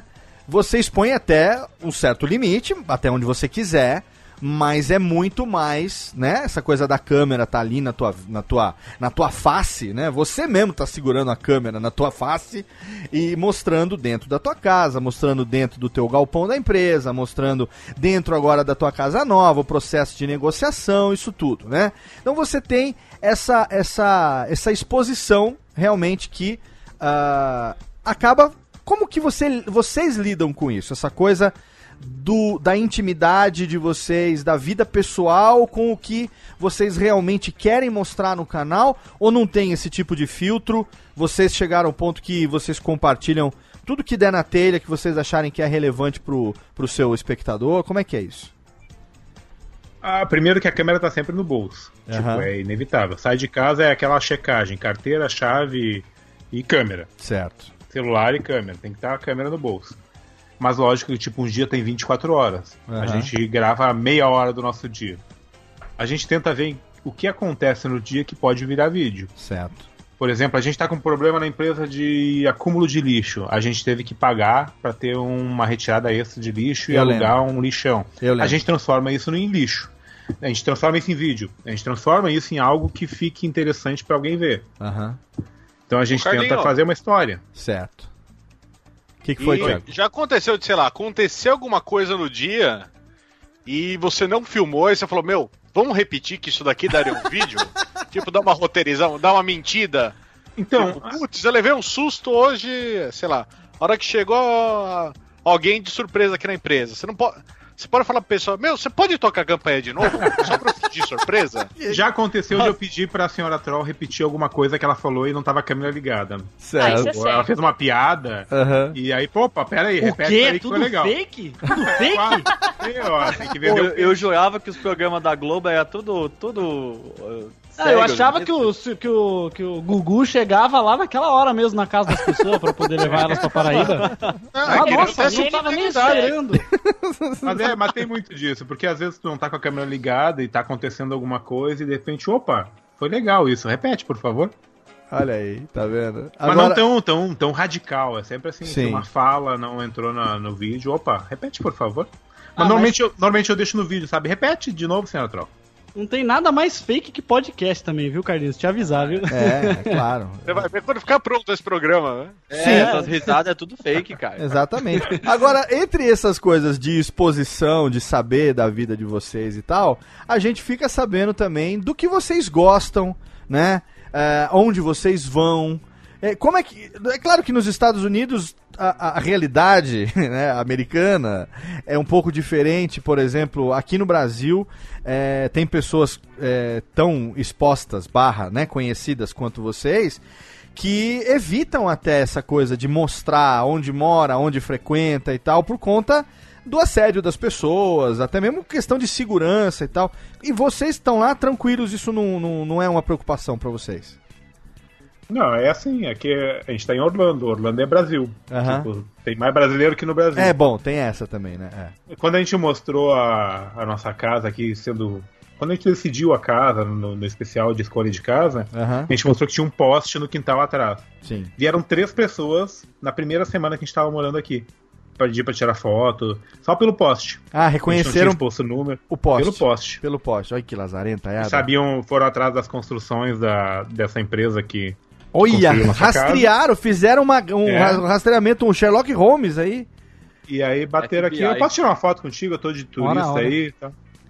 Caralho, Acontece, volta e meia bate gente na, na Fizeram aqui o, nada. o Sherlock Holmes aí correndo atrás do. do... Temos um Sherlock Holmes. Temos um aqui. Sherlock Holmes lá em Orlando.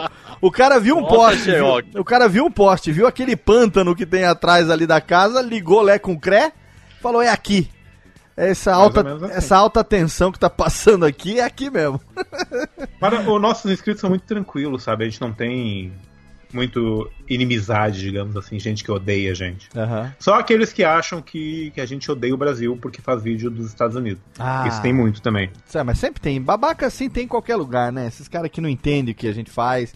Aqui também, né? Não, tem, tem gente que não entende. Tem, gente- tem um vídeo que tem gente que não entende porque é retardado mesmo, não entende. Agora tem os que não entendem porque, né, Jeff? Não querem entender, gostam de, de, de ser do contra, né? Senão que Ah, graça, sim, sempre vai ter um que graça tem, né? Agora, entre essas coisas das vida, da vida de vocês que a gente fica sabendo, né? Que vocês curtem, onde vocês frequentam, que vocês gostam e tal. é, eu queria saber da onde que surgiu essa sua, rela- essa sua relação com o poker. Porque eu gosto muito também do poker, sou grande amigo do Vitão lá, do, do, do grupo Super Poker, nosso grande Vitor que já teve aqui também é, é, participando de um Radiofobia sobre poker, a gente gravou com ele, com o Léo Belo aqui, o Vini Marx também, irmão dele, já teve aqui gravando mais especificamente sobre xadrez, que além de ser é, grande autoridade no poker, é mestre em xadrez. E eu vejo você sempre no poker. Você, se eu não me engano, teve no BSOP Millions em 2015. Isso, isso. Agora também, recentemente, quando você veio aqui no Brasil. Da onde que surgiu essa, essa sua relação aí com o poker, Carlinhos Troll? Eu gosto muito de poker, tipo, mas surgiu antes de eu vir pra cá. Tinha aqueles sites de curso de poker que te davam 50 dólares pra tu fazer o curso e jogar com os 50 dólares deles. Certo. E aí, com esses 50 dólares eu fiz durante uns dois anos, mais ou menos, virar 18 mil dólares. Nunca botei Caralho! nem um centavo dentro do poker. Caralho. Caraca. E aí eu percebi que eu gostava e que eu talvez me desse bem com esse negócio. Mas isso era dinheiro virtual, não era dinheiro de verdade. Não, dinheiro de verdade. Eles te davam 50 dólares de verdade se tu fizesse Caraca. o curso deles. Ah. Eu não vou lembrar o nome do curso, mas é um curso famosão aí online. Certo. E daí todo mundo que completasse o curso ganhava 50 dólares de brinde deles. Certo. E aí eu percebi que eu gostava do negócio. Mas daí eu vim para os Estados Unidos e logo em seguida acabou o poker online aqui. Eles proibiram o poker online. Aqui Aham. não pode jogar poker online. Sim. E aí eu parei com o poker. Mas eu mantive Você alguns quebrou contatos eles, de cara. Aí... Quebrou. Não, eu nem consegui jogar aqui. Na verdade, tinha muita lavagem de dinheiro. O pessoal dizia que podia trazer dinheiro por dentro das salas de pôquer para dentro dos Estados Unidos sem pagar impostos ou para Entendi. terrorismo. Então eles bloquearam o poker online aqui. Certo, certo. E aí eu parei com o poker, mas eu mantive muito contato de poker, e tanto que esses contatos me fizeram ir no, no BSAP lá do de 2015, de 2016. Aham. Então eu, eu jogo quando eu vou pra ir, quando, quando dá pra jogar um pouco, mas é mais um poker amador. Eu tenho uma mesa de poker do Realidade Americana em casa. Aham. Mandei fazer. É. Sou mega apaixonado por poker. Pois é, eu acompanho lá as transmissões lá do grupo Super Poker e aí é, eles também agora, o Vitão, de, de uns, uns dois anos pra cá mais ou menos, é, eles descobriram é, esse, essa coisa dos youtubers, a galera da internet também, né? Então, quase todo evento agora oficial, né, do, do BSOP, BSOP Minions, às vezes até no H2 em São Paulo, é, tem uma galera que vai, que frequenta. Então, o Brog tá sempre lá, o Cauê, agora o Cid começou a jogar também, o, o Leandro Musson Alive, né, tem lá Isso. você também, o Pyong também tá jogando. Tem uma galera Tá tendo o torneio, torneio dos youtubers Torneio, agora. Toda então, edição a- do Minions tem torneio dos youtubers Exato, a ponto deles criarem agora o torneio dos youtubers e no último agora 2016, eu tava de madrugada lá, eu conecto no na- na- no smartphone, no, no- no YouTube ao vivo, né? Eles transmitem pelo canal ao vivo deles no YouTube, né? E aí joga lá na Smart TV, eu sento lá, tava vendo lá vocês lá de madrugada, Carlinhos Troll da Nossa, mesa. um momento jogando. muito triste, cair em quarto e premiação grande pra partir do terceiro. Pois é, É cara, triste. eu, eu chorei junto com você aquela ali, viu? Tava na Mas em torcida. compensação, ano passado eu fiz o torneio das estrelas e fiz mesa final com o Ronaldo Fenômeno. Ah, é Ó, mesmo? eu, é eu mesmo. guardei a foto dele com ele até hoje. É mesmo, teve o torneio das Fiquei em estrelas. terceiro, ele foi em segundo. Olha aí, cara, é fenomenal. Carlinhos Troll, o homem do poker. A senhora Troll joga também ou a senhora Troll é daquelas que faz. torce o nariz? Ah, só ela joga em casa. Ela brinca Só em casa aqui junto com Brinca gente também? com amigos ah, mas gosta jogar. então também com os amigos, fazer uma brincadeirinha, Gosto, uma jogatina. É, brinca dessa jogatina. Aí, porque nos Estados Unidos tem. Você já pensou em participar de algum torneio aí? Porque aí tem os grandes torneios, né? Internacionais e tal, né? Ah, mas é. O Bahia é muito, é, muito pra quem alto, tem né? dinheiro, né? O Bahia é são alto 10 mil demais. dólares. É, né? Esses torneios É. foda, foda mesmo, esses torneios grandões. É. É. tudo 10 mil dólares, 5 mil dólares. Foge do meu bolso. né? É, eu, eu gosto muito também, mas eu nunca fui exatamente porque o Bahia aqui não é tão alto. Você vai no H2, por exemplo, no fim de semana jogar, o Bahia tem Bahia de 200 reais, 250 e tal, com pagando, sei lá, às vezes 15, 20 mil é, pro vencedor, mas eu não sei, eu, eu tenho aquela sensação que eu vou sair, ser o primeiro a sair com vergonha, sabe? Aí eu fico. Aqui até tem os cassinos, sabe? Tipo, tem em Tampa, aqui pertinho, que é uma hora e pouco daqui, Aham. com os bainhos menores, tipo 100 dólares, 50 dólares, 80 dólares. Mas sabe, essas cidades meio turísticas, tipo Atlantic City, eh, tem muito aquele jogador rico, sabe? Que, que vem com muito dinheiro e tá pouco se lixando e joga meio loucão. Então é difícil de jogar poker.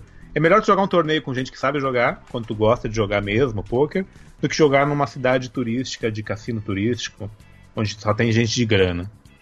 É. Ao contrário do que o povo pensa, ah, o cara que tem grana num, numa cidade turística, de cassino turístico, vai só gastar. O cara acaba atrapalhando um torneio jogadinho de forma re- regrada, bonitinho. Então, é por isso que eu nem vou aqui, nesses cassinos aqui perto. Entendi. E agora a gente tem aqui também, é, o final de 2016, a gente teve o, o lançamento de Realidade Americana, o livro. Olha aí, Térica, por favor, né? Levanta. Cadê? Os anões estão fazendo o que nesse momento que não estão batendo palmas aqui? Por gentileza, seus anões. Vocês estão lendo o livro do Carlinhos Troll? Olha aí, com essas mãozinhas amarelas aí. Realidade Americana, o livro, lançado pela editora Universo dos Livros. Você já encontra ele aí em todas as. Olha aí o Ticlin rolando, todas as melhores livrarias do ramo online você encontra também. É, Realidade Americana, guia de sobrevivência de quem desbravou a terra do tio Sam. Da onde que veio agora? Conte-me tudo, não esconda nada aqui pra Gabi, porque da onde que veio a ideia de fazer o livro, convite, você que teve a ideia, você veio lançar o livro aqui no Brasil, conte-me tudo, não me esconda nada, Carlinhos Troll. E se eu te contar que eu, primeiro de tudo, eu nem tenho hábito de leitura, sabe? Foi muito ao acaso tudo. Eu nem leio o livro. Acho que não- O meu livro eu li pra provar versões finais e tudo mais, mas eu não tenho hábito de leitura, assim, a Troll Aham. tem bastante. Mas o pessoal achou que viraria uma história, contar a minha história dos Estados Unidos. Aquele cara que começou na construção, que começou trabalho braçal pesado e hoje tem uma empresa bem sucedida, um canal que é considerado médio grande no YouTube. Aham. Mas a, a- a grande, que- a pessoa que queria muito era minha mãe, né? Minha mãe, que faleceu esse ano, ela queria muito que eu botasse o livro pra que ajudasse pessoas, que pessoas lessem minha história, não desistissem com qualquer tombo da vida. Porque eu tive muitos tombos da vida e tem muito disso, disso no livro. Aham. Então acho que foi muito disso. E a editora abraçou a causa, eu não gastei nenhum centavo. Tanto que eu abri mão do, do- lucro do livro pra caridade, eu não, não fiz o livro pra Olha ganhar que dinheiro. legal, que legal. Porque eu queria mesmo é espalhar a palavra, contar a minha história, eu queria que a pessoa chegasse na mão de mais gente possível. O livro pegou a, a lista aquela de mais vendidos da Veja, eu sequer sabia o que, que era isso. Caraca. Depois a editora que veio me dizer que era, a, tipo, aparecer na página do YouTube, na página principal. Eles disseram que é importante, né? Sim, então sim. o pessoal abraçou a causa e comprou o livro a dar com pau Caraca, quando lançou. Mais vendidos da Veja é um puta de um achievement, pelo amor de Deus. É. Eu não sabia nem o que era isso, nem sabia que É, a Veja sim. tinha uma lista de Tem, tem. Toda semana tem lá os mais vendidos e tal. Que legal, cara. E o lançamento foi agora em 2016. Você teve Isso, no Brasil, fez, na- foi na Comic Con exatamente. E aí você teve aqui, fez um, que fez um, fez um evento de lançamento, uma, uma noite de autógrafo. Como é que foi? A gente fez na Cultura na Paulista, lá a gente fez um evento que eu fiquei abismado, tipo, mais de 400 pessoas na fila. Caraca. Eu- tipo, foi muito louco o momento. É muito louco porque a gente vive muito longe do Brasil, né? Então, a gente não tem um pouco de noção do, do retorno que a gente tem. E então foi muito estranho pra gente, sabe? As pessoas chorando, eu não consigo entender a pessoa chegar pra tirar uma foto ou pegar um autógrafo e chorando por estar conhecendo. E a gente não esperava nem 50 pessoas, a É, gente eu- com medo de não ir 30. Eu tava convidando a família que morava em São Paulo, por favor, vai pra não passar vergonha. Cara, que legal, cara. É muito legal você ter esse tipo de retorno. Eu acho que. Como é que é em, assim, é- é- assim, eu vou, eu vou ser babaca pra caralho agora. Eu também sei como é que é, mas eu quero saber de vocês como é que é. Assim, porque vocês estão nos Estados Unidos, vocês estão mais longe do que a gente aqui. Quando você, né, é, se torna conhecido dentro daquilo que você faz, daquele nicho, é claro, a gente tá falando de podcast, é, tem um, um público grande do Radiofobia, tem um público talvez ainda maior que conhece o Léo, que é editor do Nerdcast, mas não conhece o Léo, que é podcaster. Então, é, enfim, você vai num evento, é, você encontra com as pessoas, e aí você sai do ambiente da internet pro, Uma pra, celebrity. pra vida. Não, não é questão, não é questão da, da, da- da celebrity ou de fama, de nada disso. Mas é quando você, é, que até então tinha feedback no monitor, numa tela de smartphone, numa tela, num monitor, lendo um e-mail, lendo um comentário, é, passa a ver a pessoa comentando e falando na tua frente isso. Quer dizer, você a sensação de transferir do virtual pro real é esse carinho do público. Como- eu quero saber vocês dois como é que vocês lidaram com isso. É muito doido, porque a gente aqui fica totalmente isolado disso. Então a gente não tem noção da dimensão, da quantidade de pessoas que a gente alcançou. E é o que o Carlinhos falou antes. Quando a gente foi pro Brasil pela primeira vez, foi um choque.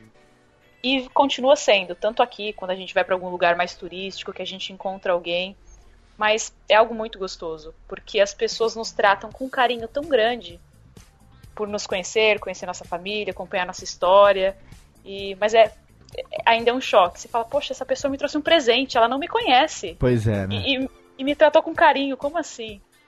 Mas é muito legal. Podem continuar trazendo presentes quando me encontrarem. Tchau! Só que na verdade eles conhecem sim, né? Porque vocês compartilham é, as suas experiências, né? Isso é muito legal. A pessoa ela realmente fica se sentindo até como o Carlinhos falou, parte da família, né? Sim, elas começam a conversar coisas da nossa vida e, fa- e aí elas se dão conta. Nossa, vocês não me conhecem, né? Desculpa, mas eu sei Sim. tudo da vida de vocês. É, Às vezes exatamente. tem coisa que a gente nem lembra, sabe? De um vídeo lá de 2011 ou de 2012. Ah, Como é que acabou aquele fato da tua vida e tal? E a gente nem lembra, a gente mesmo não lembra como é que acabou isso, eu não lembro. Cara, é muito bacana tá isso. tudo registrado. Muito bacana vocês terem esse tipo de feedback também. É, isso justifica o porquê, né, do canal tá aí crescendo, graças a Deus cada vez mais. Agora a gente falou sobre o Zona de Testes, então eu quero puxar também ele aqui agora, um novo projeto que nasceu, quando foi que nasceu o Zona de Testes aqui? Técnica tem aqui na nossa Não, pauta? Quatro meses, acho. Nasceu, o primeiro vídeo foi publicado quando? 18 de julho de 2016. Foi o foi o teaser Vem Pra Zona, excelente o título, muito bom. Um pega-clique, caça-clique do cacete pra você compartilhar no Twitter e no Facebook, Vem Pra Zona. É, primeiro curso do YouTube. Com- é, É, aprendeu o clickbait. clickbait, com certeza teve muito acesso a esse vídeo, teve 40 mil visualizações, mas o vídeo é, de, de estreia do canal, que foi o, o inusitado capa de celular com isqueiro, é, já bateu 215 mil visualizações, quer dizer, o próprio Zona de Testes que começou há a que seis, seis meses, estamos lançando esse programa aqui agora em fevereiro, então seis, sete, oito meses, a gente tá com cento, quase 110 mil inscritos já, quer dizer, plaquinha de 100 mil já chegou, né? Não veio ainda, mas Não- tá chegando. tá chegando chega. Demora, e- né? O YouTube demora pra entregar. Mas já tá garantida a plaquinha dos 100 mil, Tá. quer dizer, e ma- é, quase já 4 milhões e 300 mil visualizações. Que fenomenal! E eu quero saber agora do Zona de Testes. Como é que é escolher os vídeos para esse para esse para esse canal, porque vocês estão juntos ali. Gostei da coisa da bancada, a prateleirazinha atrás e tal, a, a espontaneidade de vocês ali. Agora, tem as coisas inusitadas, né? Holograma no celular, caixa de som de água dançante, a seladora a pilha, laser automático para gato e cachorro. Eu quero saber agora, claro que vocês estão nos Estados Unidos aí, a terra dos gadgets malucos, como que é a escolha dessas bugigangas e lectracks e gadgets que vocês fazem os reviews aí nesse canal no Zona de Testes? De verdade? Sim. Pesquisando muito youtuber gringo que faz parecido. Ah, pô. Não, a gente, a gente dá uma copiadinha de leve, mas a gente também pesquisa muito as promoções que tem, tipo, na Amazon, por exemplo. É, a gente vê, vai passando todas, porque tem as promoções do dia da Amazon, a gente vai olhando 10 páginas, 20 páginas e procurando, oh, será que isso aqui funciona? Tipo, a capinha do celular com isqueiro, a gente achou lá, foi a Aham. la casa. Porque como é um canal que ainda não nos dá muito dinheiro, a gente vai atrás de coisa barata, porque esse tipo de vídeo custa pra fazer, né? Tem o custo de comprar o produto. A gente fez lá aquelas bolas infláveis que custou 300 dólares, por exemplo, pra fazer um vídeo que nos dá 10 dólares de retorno. Caraca.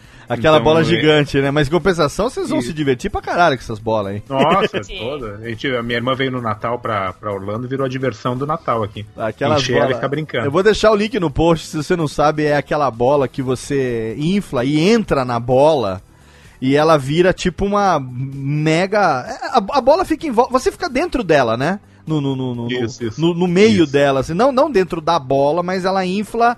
Ah, você vai ver no vídeo, mas o link tá lá no post. É, tipo, é, tem muito aqueles futebol com ela, sabe? O pessoal aluga no Brasil. Eu vi Isso. muitas empresas que alugam essas bolas no É Brasil. divertidíssimo. Pra jogar futebol. É bem legal, é bem divertido. É pesado pra cacete pra carregar.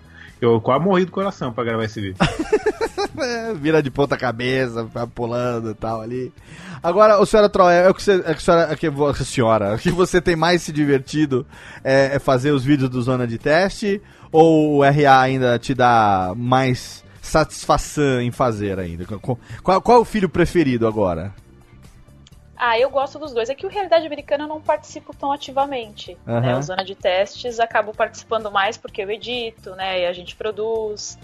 Então acaba acabo participando mais, mas os dois são divertidos. É ela que é escrava da edição. Toda edição é dela no Zona Olha de aí. Testes. Olha aí, agora tá vendo? Eu entendo você, senhora Troll, eu entendo você. O Pedro também, que é o nosso editor de vídeo aqui na Radiofobia, podcast multimídia lá no Por Onde Vamos e todos os projetos. Sabe bem, hein, Pedroca, como é que é, hein? Essa vida lerê lerê de editor de vídeo. Cara, quantas noites já virei editando, rapaz, ainda viu, né? Se precisando, tamo aí, é, é assim que funciona. Eu É. ainda peguei muito computador ruim, cara, eu já cheguei a ficar 20 horas renderizando o vídeo. Nossa senhora, que. Oi, Essa foi a melhor Jesus. aquisição que a gente teve para nossa empresa barra o canal. Comprar um Mac pra editar vídeo, porque vai renderizando enquanto tá editando, quando terminou já tá pronto. Aham. Eu, do último computador que eu tinha antes de fazer esse upgrade que eu fiz agora, o meu tempo de renderização caiu é, por 5. Eu demorava uma hora e 20, agora eu demoro 15 minutos para renderizar o- os mesmos tipos de vídeo. É inacreditável o quanto nervoso você deixa de passar. Você deve saber muito bem o que, que é isso. Olha aí, tá vendo? Só aí. E tá- a gente não pode nem chamar de edição, né? A gente só corta o vídeo, renderiza e sobe. Ah, mas Não, o Zona bom. de Teste é bem editadinho, tem efeitinho, É tem bonitinho. transição, tem abertura. Tem. Já o Realidade Americana é muito mais só corte mesmo, é tipo o vlogão de corte, só corta o que não presta e põe no ar. E é o que funciona, né? É o que tem funcionado e tá muito bom. As suas câmeras são excelentes também. E outra coisa, né?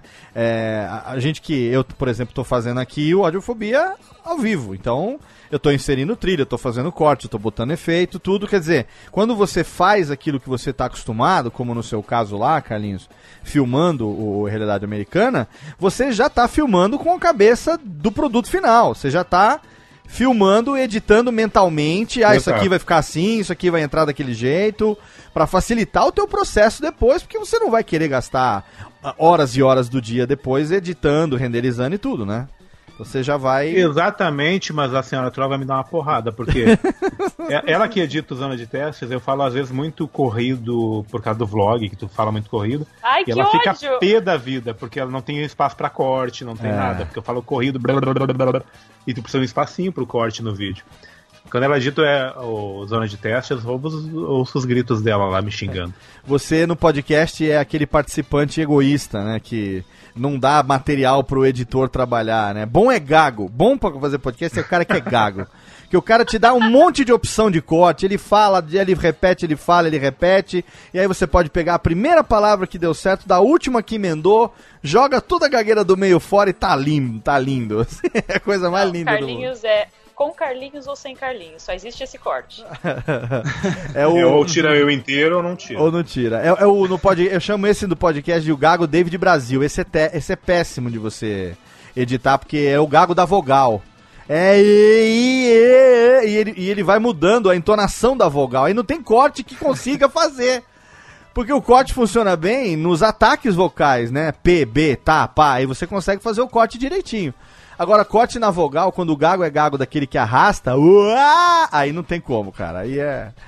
Aí é horrível. E eu quero, antes de puxar aqui as perguntas dos nossos convidados, dos nossos convidados, nossos integrantes, é, eu quero fazer aqui a, a pergunta sobre a saga da casa. Afinal de contas, a gente acompanhou no canal recentemente todo o processo né, é, do- dos vídeos da, da, da- da série Novo Lar. É, desde a negociação, a escolha, e é legal que vocês colocaram também o pessoal pra é, ver como é que o negócio estava acontecendo. A gente teve aquele vídeo nervosíssimo do dia que tava quase tudo certo pra fazer lá o último pagamento, penúltimo pagamento. Aí veio o engenheiro, vocês escolheram a casa pensando no espaço pros cachorros. veio o engenheiro Maledeto e falou: não, não, não, do muro pra trás não pode fazer nada. Aí deu uma zica. Conta pra gente, então, essa coisa toda de dividir com a audiência a escolha da casa, como é que foi bem legal. Eu gostei muito, não só pela conquista de vocês, a gente que acompanha, a gente que torce, né, pela, pelo sucesso dos amigos, a gente aqui sempre, puta, feliz do negócio ter dado certo e tal, mas que pra vocês é a realização de uma vida. Então, tá compartilhando isso com o seu público. É, como foi essa experiência? Como tem sido, na verdade, essa experiência da Casa Nova? Comprar casa aqui é que nem no Brasil. Acho que todo mundo quer a casa própria. Então aqui é, e aqui é difícil de tu comprar, porque tu precisa ter um crédito alto, o SPC daqui é diferente, né? Tu vai computando pontos, aumentando a tua pontuação conforme tu paga as contas em dia. Então tu tem que ter uma pontuação bem alta. E tu tem que ter comprovante de renda média alta de dois anos. Então a gente já tinha tentado, durante os dois anos anteriores, comprar casa, e os inscritos sabiam. E não deu certo, a gente foi negado as duas vezes. Aham. Então esse ano talvez daria. Então a gente pensou, vamos fazer uma websérie de 10 capítulos mostrando todo o processo. Escolhendo casa, porque daí a gente também pensou no comercial, de vender para uma empresa ou para um, um corretor. O corretor anuncia muito com a gente, porque vende casa muito fácil em Orlando. Então a gente fez, transformou isso numa websérie para vender também para patrocinadores. E mostrar para todo mundo todo o processo. E como a gente quis fazer muito em tempo real, quando chegou no final da série lá, dessa história que tu contou aí do, do, do arquiteto aqui, do, sei lá, do cara da construtora aqui, que disse que não poderia construir a cerca, que era o nosso must-have. Tinha que ter cerca pros cachorros. E foi muito em tempo real. Tipo, no penúltimo vídeo, não podemos mais comprar a casa porque Sim. não pode construir cerca. E a gente queria cerca. E aí fomos na prefeitura, pá, pá, vai, vai, e pode construir cerca. E aí fechou com chave de ouro comprando a casa. Com um poste no, no quintal, mas muito mais barata por ter um poste. Sim, e aí e a senhora Troll tendo que acostumar com o triturador de lixo do lado direito, porque o dela era do lado esquerdo. É, a gente comprou uma planta, a gente comprou uma planta de casa muito parecida com que a gente morava de aluguel. Aham. Mesmo tamanho, que servia pra gente. E tinha esse detalhe do, do triturador ser o contrário aí. Dá um revertério no cérebro. Até a geladeira também é do outro lado, dá um piripaque. Às vezes tu tá indo pro outro lado pegar uma coisa na geladeira, ela tá lá do outro lado. Mas eu achei muito legal o vídeo de vocês entrando na casa, sabe? Você ali abraçando o poste, abraçando a coluna da casa, né? É, porque também, também tem isso que eu te falei da, da, da história da- dos inscritos família, sabe? Eles Aham. queriam muito ver isso, então a gente não podia deixar eles fora disso. Que legal, cara. Então a gente tentou deixar de uma forma bem dinâmica, bem bonitinha, e mostrando pra eles a nossa conquista. E É todo mundo ficou legal. feliz, tipo, todo inscrito ficou parabenizando e, tipo, vibrando junto com a conquista. Eu acho muito legal porque vocês têm um relacionamento é, com os seus inscritos, né? Vamos chamar assim, com quem acompanha vocês. É, diferente, sabe, da maioria do- dos youtubers, de quem faz vídeo assim de vlog e tal.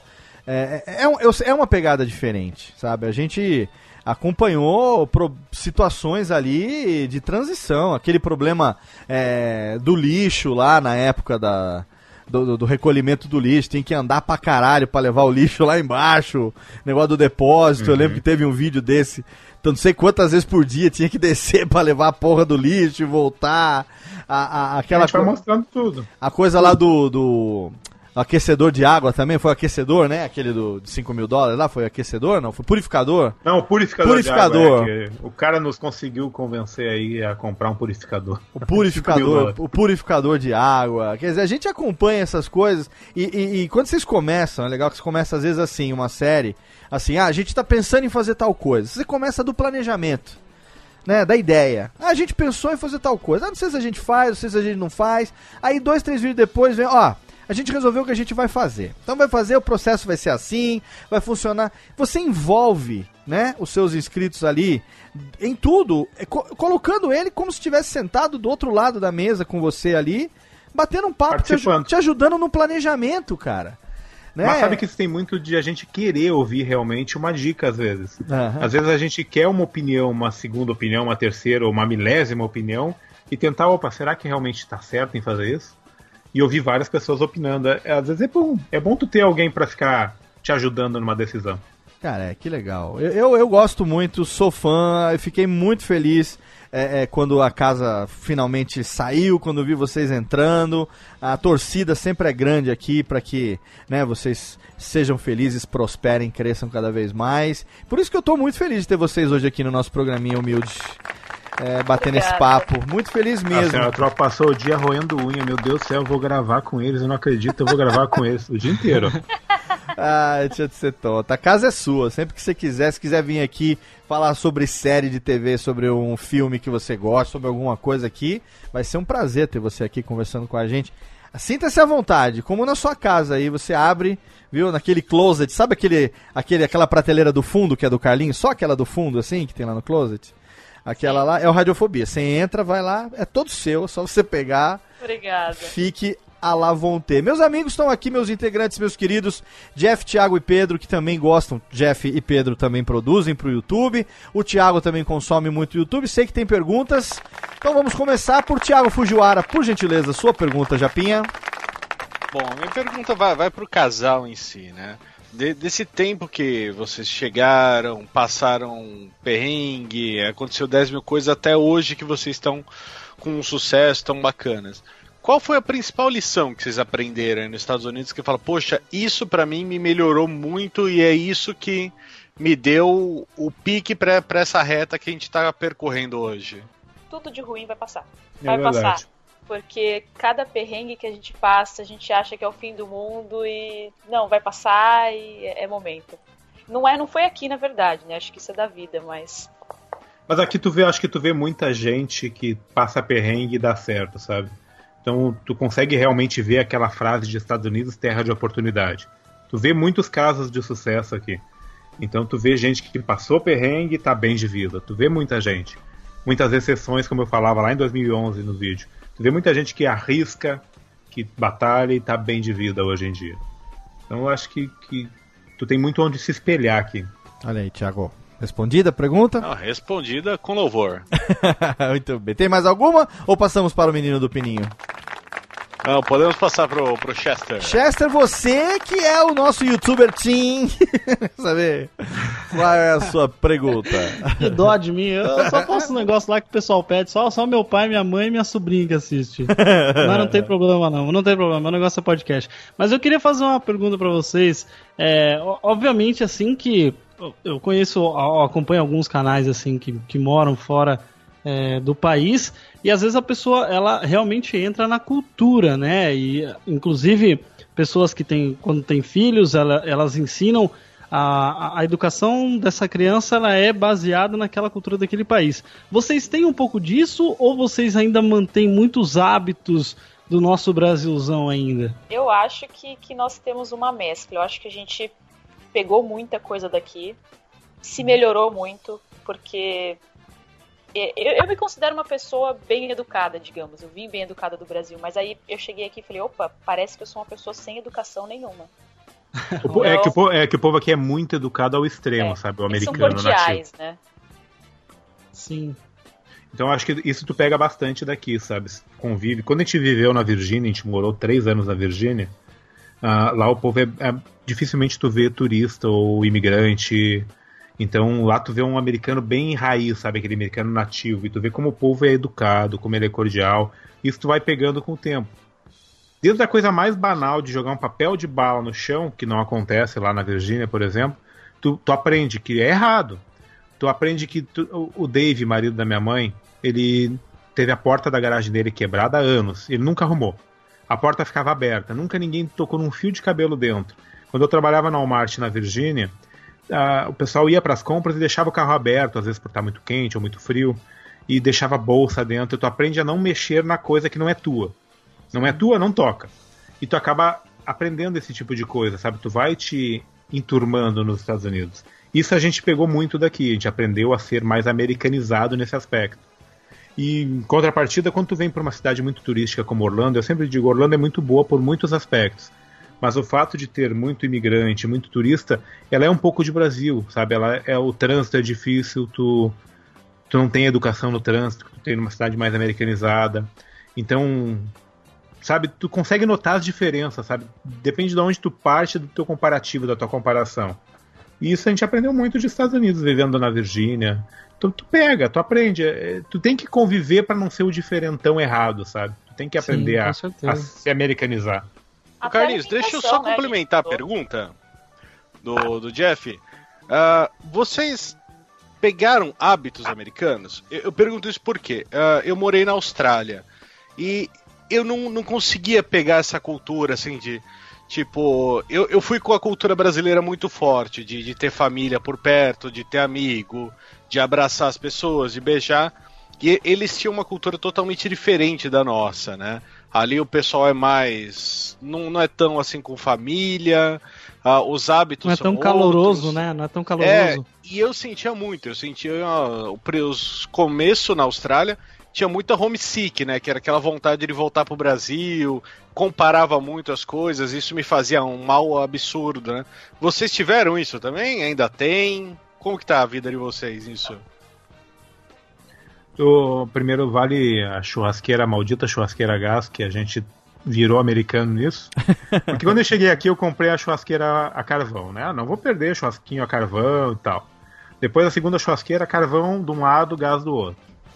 Depois churrasqueira só a gás, porque é muito mais prático e mais fácil de fazer churrasco americano. Abandonei a, gás, a carvão e apesar de ter ela. Mas sobre especificamente isso, pode falar, só só eu falo, pode falar. Ó, ó, jogou a responsabilidade. Vai, vai. Tem coisas que eu acho que a gente não, não pega. Mas eu, eu nos considero que, que nós nos americanizamos em algumas coisas, assim. Essa coisa igual você falou de calor humano, nunca tive. Então pra mim não faz falta nenhuma ficar beijando e abraçando pessoas estranhas. Nunca gostei disso. Então aqui adoro só dar a mão pra cumprimentar e tá ótimo. É, O americano é muito trabalhador. Aquilo que tu vê no Brasil, às vezes tu falar daquela doença de trabalhar demais. Então aqui o cara tem isso, porque o cara ganha em hora. Então, às vezes, o cara trabalhar mais horas é melhor. Então, dificilmente tu vê aquela coisa que tu vê em filme da vizinha de trazer uma torta pra se apresentar. Eu nunca tive isso, nunca vi isso aqui. Então, não, não tem. Eles vivem no mundo dele, na família deles e dentro da casa deles. Dificilmente tu vê aquela reunião de família, de amigos. Não é algo comum. Existe, mas não é algo comum como no Brasil. Então isso não tem muito aqui mesmo. Eu queria saber das tortas de maçã, achava que a mulher ia chegar, aquelas tortas na janela, igual do pica-pau. Ah, Ah, não- acontece numa cidadezinha. ah, É vá. bem do interior, sabe? acontece, sim. Mas não é tão Perdeu. comum como o filme mostra. É O que te vizinho mostra que- irritante tem em todo lugar, né? Irritante. Não, aqui aconteceu. É que, acho que ele mostrou nos vídeos que teve a festa de Dia das Bruxas, a, a, a vizinha fez a festinha, trouxe convitezinho e doce. Aqui, as- aqui no máximo os vizinhos traz sagu pra nós. Traz o estômago pra comer só na casa dos outros, né? Nossa, sagu é brincadeira, hein? Sagu. Mas é tão incomum que a senhora Troll ficou chocada com isso acontecendo, pra vocês terem ideia. Ah, é porque foi a primeira vez que aconteceu com a gente. Mas quando tu vê num filme, tu acha que é sempre assim, num filme de Estados Unidos, sabe? Num filme de vizinhos americanos trazendo bolinho e torta. Não acontece tão frequente. Aí, é, eu achava que era que nem um pica-pau, que vinha aquela torta lá, que tinha que tinha a vovozinha, aquele cheirinho de torta de maçã, aquela torta, sabe, riscadinha em cima, assim. Ah, perdeu a graça pra mim, viu? Essa realidade americana, ela é Não muito sem mais. graça. Eu não quero mais também, papai, não brinco mais. né? E o senhor, seu Pedro Palotti, o senhor que também tem lá o seu canal, tem dois, três, não sei quantos canal mais que você tem lá Ah, e faz coisa pra Cacildes e também de casal, né? Você e a Catarina também fazendo lá. O que, que você tem de pergunta pros nossos convidados?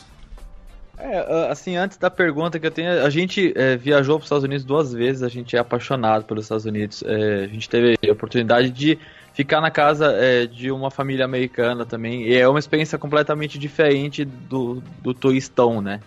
E assim, o que eu pergunto para vocês, já que vocês é, se instalaram aí e fizeram isso, né, o ganha-pão de vocês, essa, essa vida de vocês nos Estados Unidos, aonde vocês morariam que não fosse nos Estados Unidos? Não, não pode contar, senão não vale a pena, né? O, o falar ah, só nos Estados Unidos, não, um outro lugar. Pode ir pra eu pensar, senhora Troll, vai lá. Ah, eu não sei. Tem tantos lugares. Queria morar na Europa, na Nova Zelândia. Hum. Tanto lugar legal. Gente chique é outro papo, né? Que é difícil ter é, parâmetro, porque os Estados Unidos realmente para morar é um lugar muito bom. É um povo que trabalha Canadá. muito, é um povo, povo muito dedicado, mas também tem ótimos lugares para morar ao redor do mundo, né? Eu trocaria os Estados Unidos por um país que fosse um pouco parecido com os Estados Unidos, sabe? Que te desse uma segurança que aqui te dá, de tu não ser assaltado com frequência, sabe? De tu poder sair mais tranquilo pra lá e pra cá. E que te desse um padrão de vida que tu é recompensado pelo teu trabalho. O pessoal fala muito bem do Canadá, que o Canadá é um Estados Unidos melhorado, por exemplo. Que tem, que tem plano de saúde gratuito pra todo mundo, coisas assim.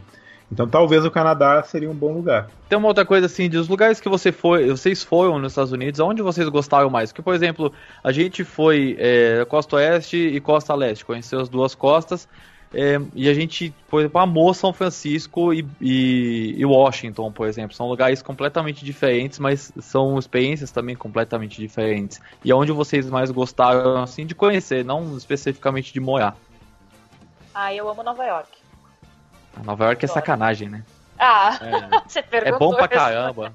É. Não, Nova York é sacanagem porque eu fui tanto no inverno quanto no verão e também foram duas experiências completamente diferentes. A gente foi, foi demais, assim. É um lugar que é muito parecido com São Paulo, assim, em algumas coisas, óbvio. É fedida, é poluída. é Mas tudo igualzinho. funciona É. e tudo, a, a cidade não para. Eu acho que ela é mais dinâmica ainda do que São Paulo. Sim, é muito bonita. Eu gosto bastante de Nova York. Eu, eu vou dividir em duas partes. Pra morar, eu gostaria muito de morar na Virgínia. Eu acho que é, é muito Estados Unidos a Virgínia, onde a gente morou por três anos, sabe? É muito.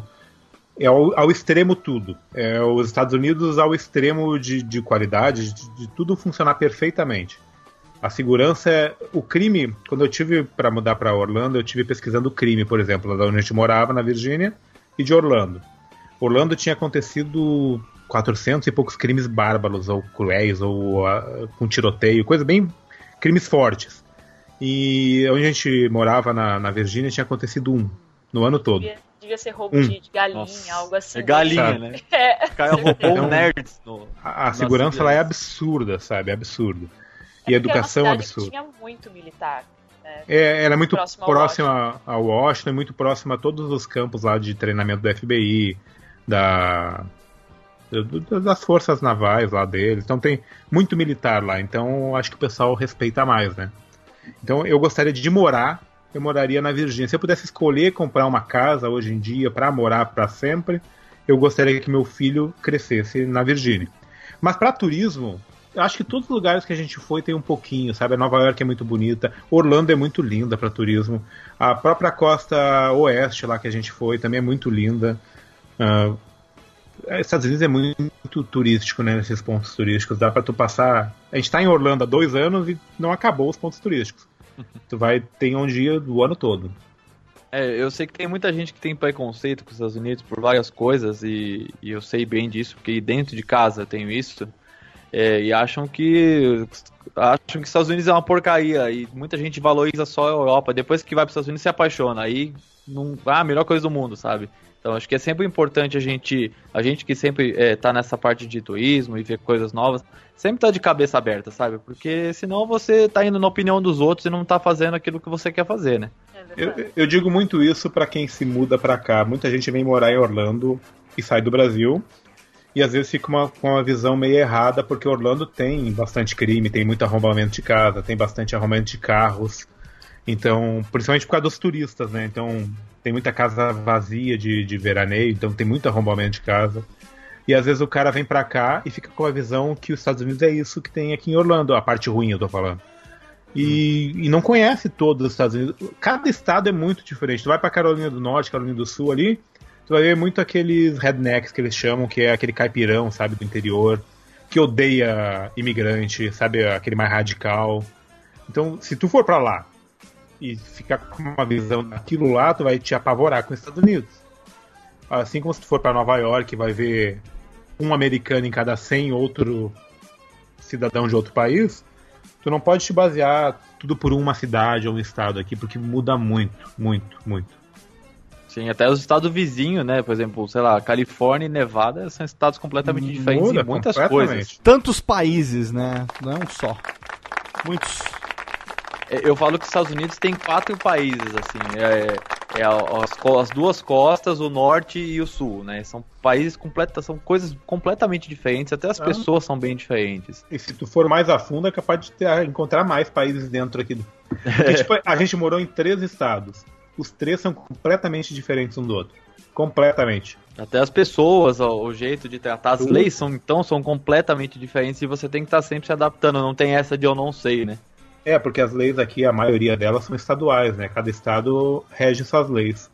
Então tu tem que ficar por dentro de cada estado que tu tá morando. E vocês estão na Flórida e agora que tem uma casa nova em Orlando, agora é construir a vida aí, né? Que na verdade a vida já tá aí, tem a empresa, tem tudo, mas com a casa nova agora, o que, que é, É Financiamento? Como é que funciona isso aí? Hipoteca? Como é que é o negócio? Quantos anos pra pagar? Como é que é, Carlinhos? Mas, tipo, nosso plano não é nem ficar aqui. Essa é a nossa casa de investimento, pra depois Ah. um dia comprar uma casa num outro estado e ir embora.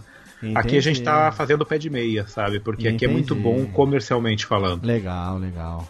Mas Como- é financiamento meio parecido com o Brasil. A gente dá 20% de entrada e parcela a perder de vista 30 Perder. anos. 30 Eu vou estar anos. morto antes de acabar a a última. Ai, que horror. Ah, Não, mas para, a, bate a na ideia orelha. é que tu sai do aluguel, sabe? Aqui o aluguel é algo muito caro. Certo, A gente pagava 1.700 de aluguel, que ia aumentar para 2.000. certo. A nossa prestação da casa é 1.320. Ah, legal. É mais barato que um aluguel. Sim, sim.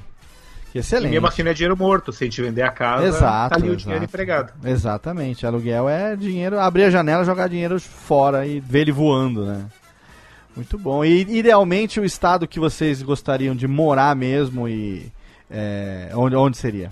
Eu acho que a gente- a gente vai voltar lá pra cima, não tem jeito. né? É, a gente gosta das quatro, quatro estações. Aqui é verão o ano todo, por exemplo. Aham. A gente sente falta da neve, do, do inverno. Aqui é calor Nossa. o ano todo. Eu sinto falta da neve também, cara, mas aqui só tem inferno aqui de quente mesmo. Cacete, tá foda. hein? Eu acho que a gente testaria mais algum estado, talvez, sabe? Pra morar por, de repente, de aluguel mais um ano. Porque eu sou bem inclinado à Virgínia. Eu não sei o quanto a senhora Troll é, mas eu gosto muito da Virgínia. Talvez É, eu escolheria uma cidade maior. lá. Porque lá tem as quatro estações, é muito seguro, é muito tranquilo. Meio longe da muvuca que a gente vive hoje, de Orlando, onde a gente morou em New Jersey. Na- Mas é muito perto de, de Washington, da capital. Também tem muita coisa turista em Washington. Dá pra tu não perder um pouquinho. Quer passear no algo, algo turístico? Vai pra Washington. Mas mora um pouquinho longe, meia hora, uma hora. E mora numa tranquilidade, numa casa bem segura, de uma Qual estado seu é? tranquilidade de uma cidadezinha de interior. Virgínia também, senhora Troll? Eu acho que sim. É? Entre os três que nós moramos, é a melhor opção. Puta. Mas. Eu ia apostar que a você ia falar- alguma outra coisa. Eu ia apostar que você ia falar a Carolina do Norte ou a Carolina do Sul, mas não deu É, certo. né? do nome. É muito quente ainda É, ali. muito Tem que subir quente, um pouco né? mais pra passar esse calor. Que legal. Gente, ó, o É pro- como a gente quer ter Ah, filho, a gente, fa- a gente Ah, planeja é! ter filho pro ano que vem, Tem a a história do gente, a gente já pensa no filho. Aham. Os trollzinhos. Os, É. os mini Então a trolls. gente já pensa na educação, né? que legal, vamos acompanhar também, porque com certeza, no momento que isso acontecer, nós teremos ali o, o Realidade Americana para nos atualizar do que tiver, do que tiver rolando, né?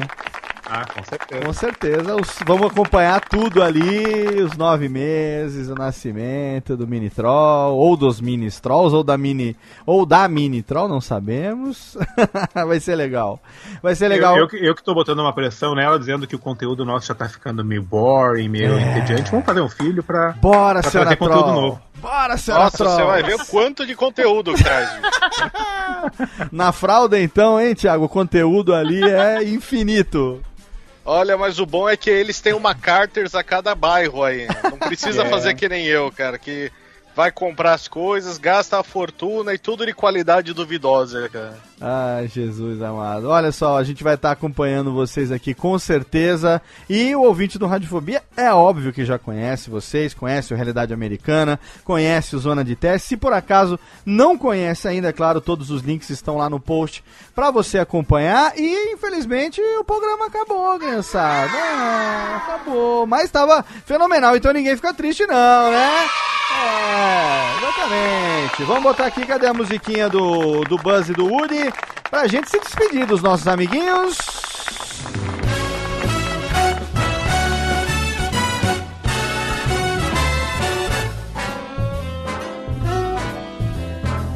amigo, estou aqui. Sim, amigo, estou aqui encerrando mais um Radiofobia totalmente fenomenal para você. Hoje com nossos convidados internacionais. Estiveram comigo aqui Tiago Fujiwara, muito obrigado, Olies. Boa noite, Léo. Brigadão por mais um programa e foi um prazer enorme falar com esse casal tão querido da gente. Exatamente, muito obrigado. Tiago Fujiwara, que está em Cangaru Turismo. Quem quiser destinos eróticos ou exóticos, pode procurar a Cangaru Turismo. É isso, Tiago? Exatamente. A gente não trabalha com Estados Unidos, com a terra do, do Carlinhos e da Carolina, mas se você está procurando Austrália, Nova Zelândia, aquele cantinho do mundo ali que eu sou especialista, Sim. por favor, vem para Cangaru e fala comigo que eu vou te ajudar a conhecer aquele canto maravilhoso do mundo. Vai lá, fala com o Thiago que ele vai mandar você para Nova Zelândia, fazer umas tatuagens dos Maori, dançar os haka, né? Dançar os hakatanga. Exato, comprar o anel do Senhor dos Anéis, Anel é Seus pacote Anéis, completo. Vai abrir o anel lá, jogar o anel do Frodo. Opa, que delícia. Muito bom. Temos também diretamente de Sorocaba a presença do menino Chester, o nosso youtuber. Sim, valeu, Chester. Valeu, Léo. Muito legal poder conhecer mais da realidade americana. Ó, pegou? Pegou? Ó, você viu só? que cheio das dicas aí em você, hein, Chester? afiado. Tá afiado. Muito bem. Chester que também tem o seu podcast solo, que é o Pod Tudo no Cast, e que está com a gente aqui no Radiofobia também, e também na empresa, mandando brasa, né? Começamos o ano com tudo, né, meninão? Exatamente. Vamos Muito com bem. tudo, Léo. Não deixe de assinar também o feed do Pod Tudo no Cast, que é um podcast que você pode tudo. Lá você pode tudo, Pode viu? Ai. tudo. Ai, que delícia. Muito bem. Temos também ele que não sabe por onde vai, o menino marido da Catarina, Pedro Opalotales. Valeu, Pedrão. Valeu, Léo. Valeu, Carlinhos. Valeu, senhora Carol. Foi muito legal. Sabe? Eu gosto muito do trabalho de vocês. Admiro vocês por tudo que vocês produzem. E, putz, tamo aí. Se formos para os Estados Unidos quiserem fazer um crossover, estamos à disposição. Olha aí. Fenomenal. Já se oferecendo pra pauta, hein? Olha aí. Já ó. me ofereci. Tô- É, tô- ele tô- tá pedindo acomodação de um jeito suave. É. Ele tá pedindo pra dormir naquele quarto que tá vazio ainda na casa lá. Já viu, né? É, que tá- aquele teu tio que quer ir pra Santos e ficar na tua casa, fala: Não, não, eu vou, eu levo a cerveja e o churrasco. Exatamente. muito bem, muito bem, seu Pedro Palota. Muito obrigado pela participação. E obrigado aos nossos convidados de hoje, diretamente de Orlando, lá na Flórida. Eles que estão de casa nova, eles que têm lá o Realidade Americana, o Zona de Testes. Um casal que tá no nosso dia a dia do YouTube. Carlinhos Troll e Senhora Troll, valeu, muito obrigado pela participação no programa de hoje. Acreditem que é a gente que agradece. Eu, ó, eu, com motivos da vida e falta de tempo, eu perdi o hábito de ouvir podcast. Mas essa aí vocês fizeram feliz de uma forma absurda, porque ela é mega fã de vocês. Ela vai contar pro resto da vida que participou, pode ter certeza. Ah, que isso. Obrigado, Obrigada, Senhora foi um Troll. prazer, Léo. Obrigado pelo carinho que você tem com a gente. Obrigado mesmo. Obrigado mesmo. Do fundo do coração, uma beijoca pra vocês e, por favor, continuem crescendo lá no canal, deixando a gente atualizado das coisas bacanas aí do seu dia a dia. E, por favor, quando o Baby Troll estiver a caminho, queremos saber em primeira mão pelo canal, hein? Pode deixar, pode deixar. Muito obrigado de verdade. Muito legal. Todos os links, é claro, eu vou deixar no post, tanto para os YouTubes, quanto para o Twitter, quanto para o Instagram, quanto também para Facebook. Tem algum link, alguma coisa aí em especial que você queira que a gente compartilhe, Carlinhos? Nada, pô, vocês já fizeram muito pela gente, Imagina, que isso. Vocês é que vieram aqui a brilhantar esse nosso começo de 2017. Obrigado pelo carinho. Estamos sempre à disposição aqui, não só no Radiofobia, como também aqui nos nossos nossas mídias sociais, nossos canais. Sempre é só mandar uma DM que a gente está aqui na divulgação ativa, beleza? Muito obrigado. Obrigado então, Carlinhos Troll, obrigado senhora Troll, obrigado a você, querido ouvinte, que não perde a mania de ficar com a gente, entra ano e sai ano, a gente tá chegando já no finalzinho de fevereiro e você sabe, oito anos no ar, estamos entrando no nosso nono ano, é muitos anos enchendo a tua cabeça de, de Merlins aqui, mas agradecendo sempre o teu carinho, a tua audiência. Como diria o Faustão, hein, Gê? Tua audiência, tua paciência. Ô, louco, bicho. Por ser essa pessoa Porra, por ser essa pessoa incrível. Ah, não, esse, esse é o Cauê Moura. esse É Cauê outro, Moura, não, é outra pessoa. Obrigado pelo seu download, pelo seu carinho. Semana que vem a gente tem mais radiofobia pra você. Um abraço na boca e você já sabe: queime uma árvore, grave um filho, plante um livro e até logo vai, maestro. Tchau!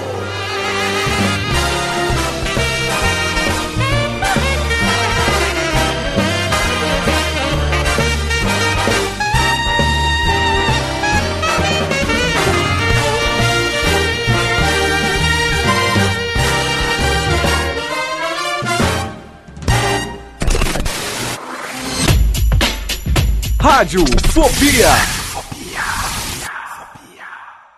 Este podcast foi produzido por Radiofobia, podcast e multimídia. Conheça o podcast Dois Empregos. O podcast do trabalhador brasileiro. Sabe aquela história absurda que aconteceu no trabalho e você contava só no bar? Pois é, a gente conta pra todo mundo no Dois Empregos. Sigilo garantido. As histórias mais engraçadas E desgraçadas. enviadas por trabalhadores do Brasil e do mundo. Saiba os bastidores de quem trabalha na Faria Lima, No SAMU, em um call center. chão de fábrica e até na NASA. Toda semana um novo episódio. Dois empregos. no seu app de podcast favorito.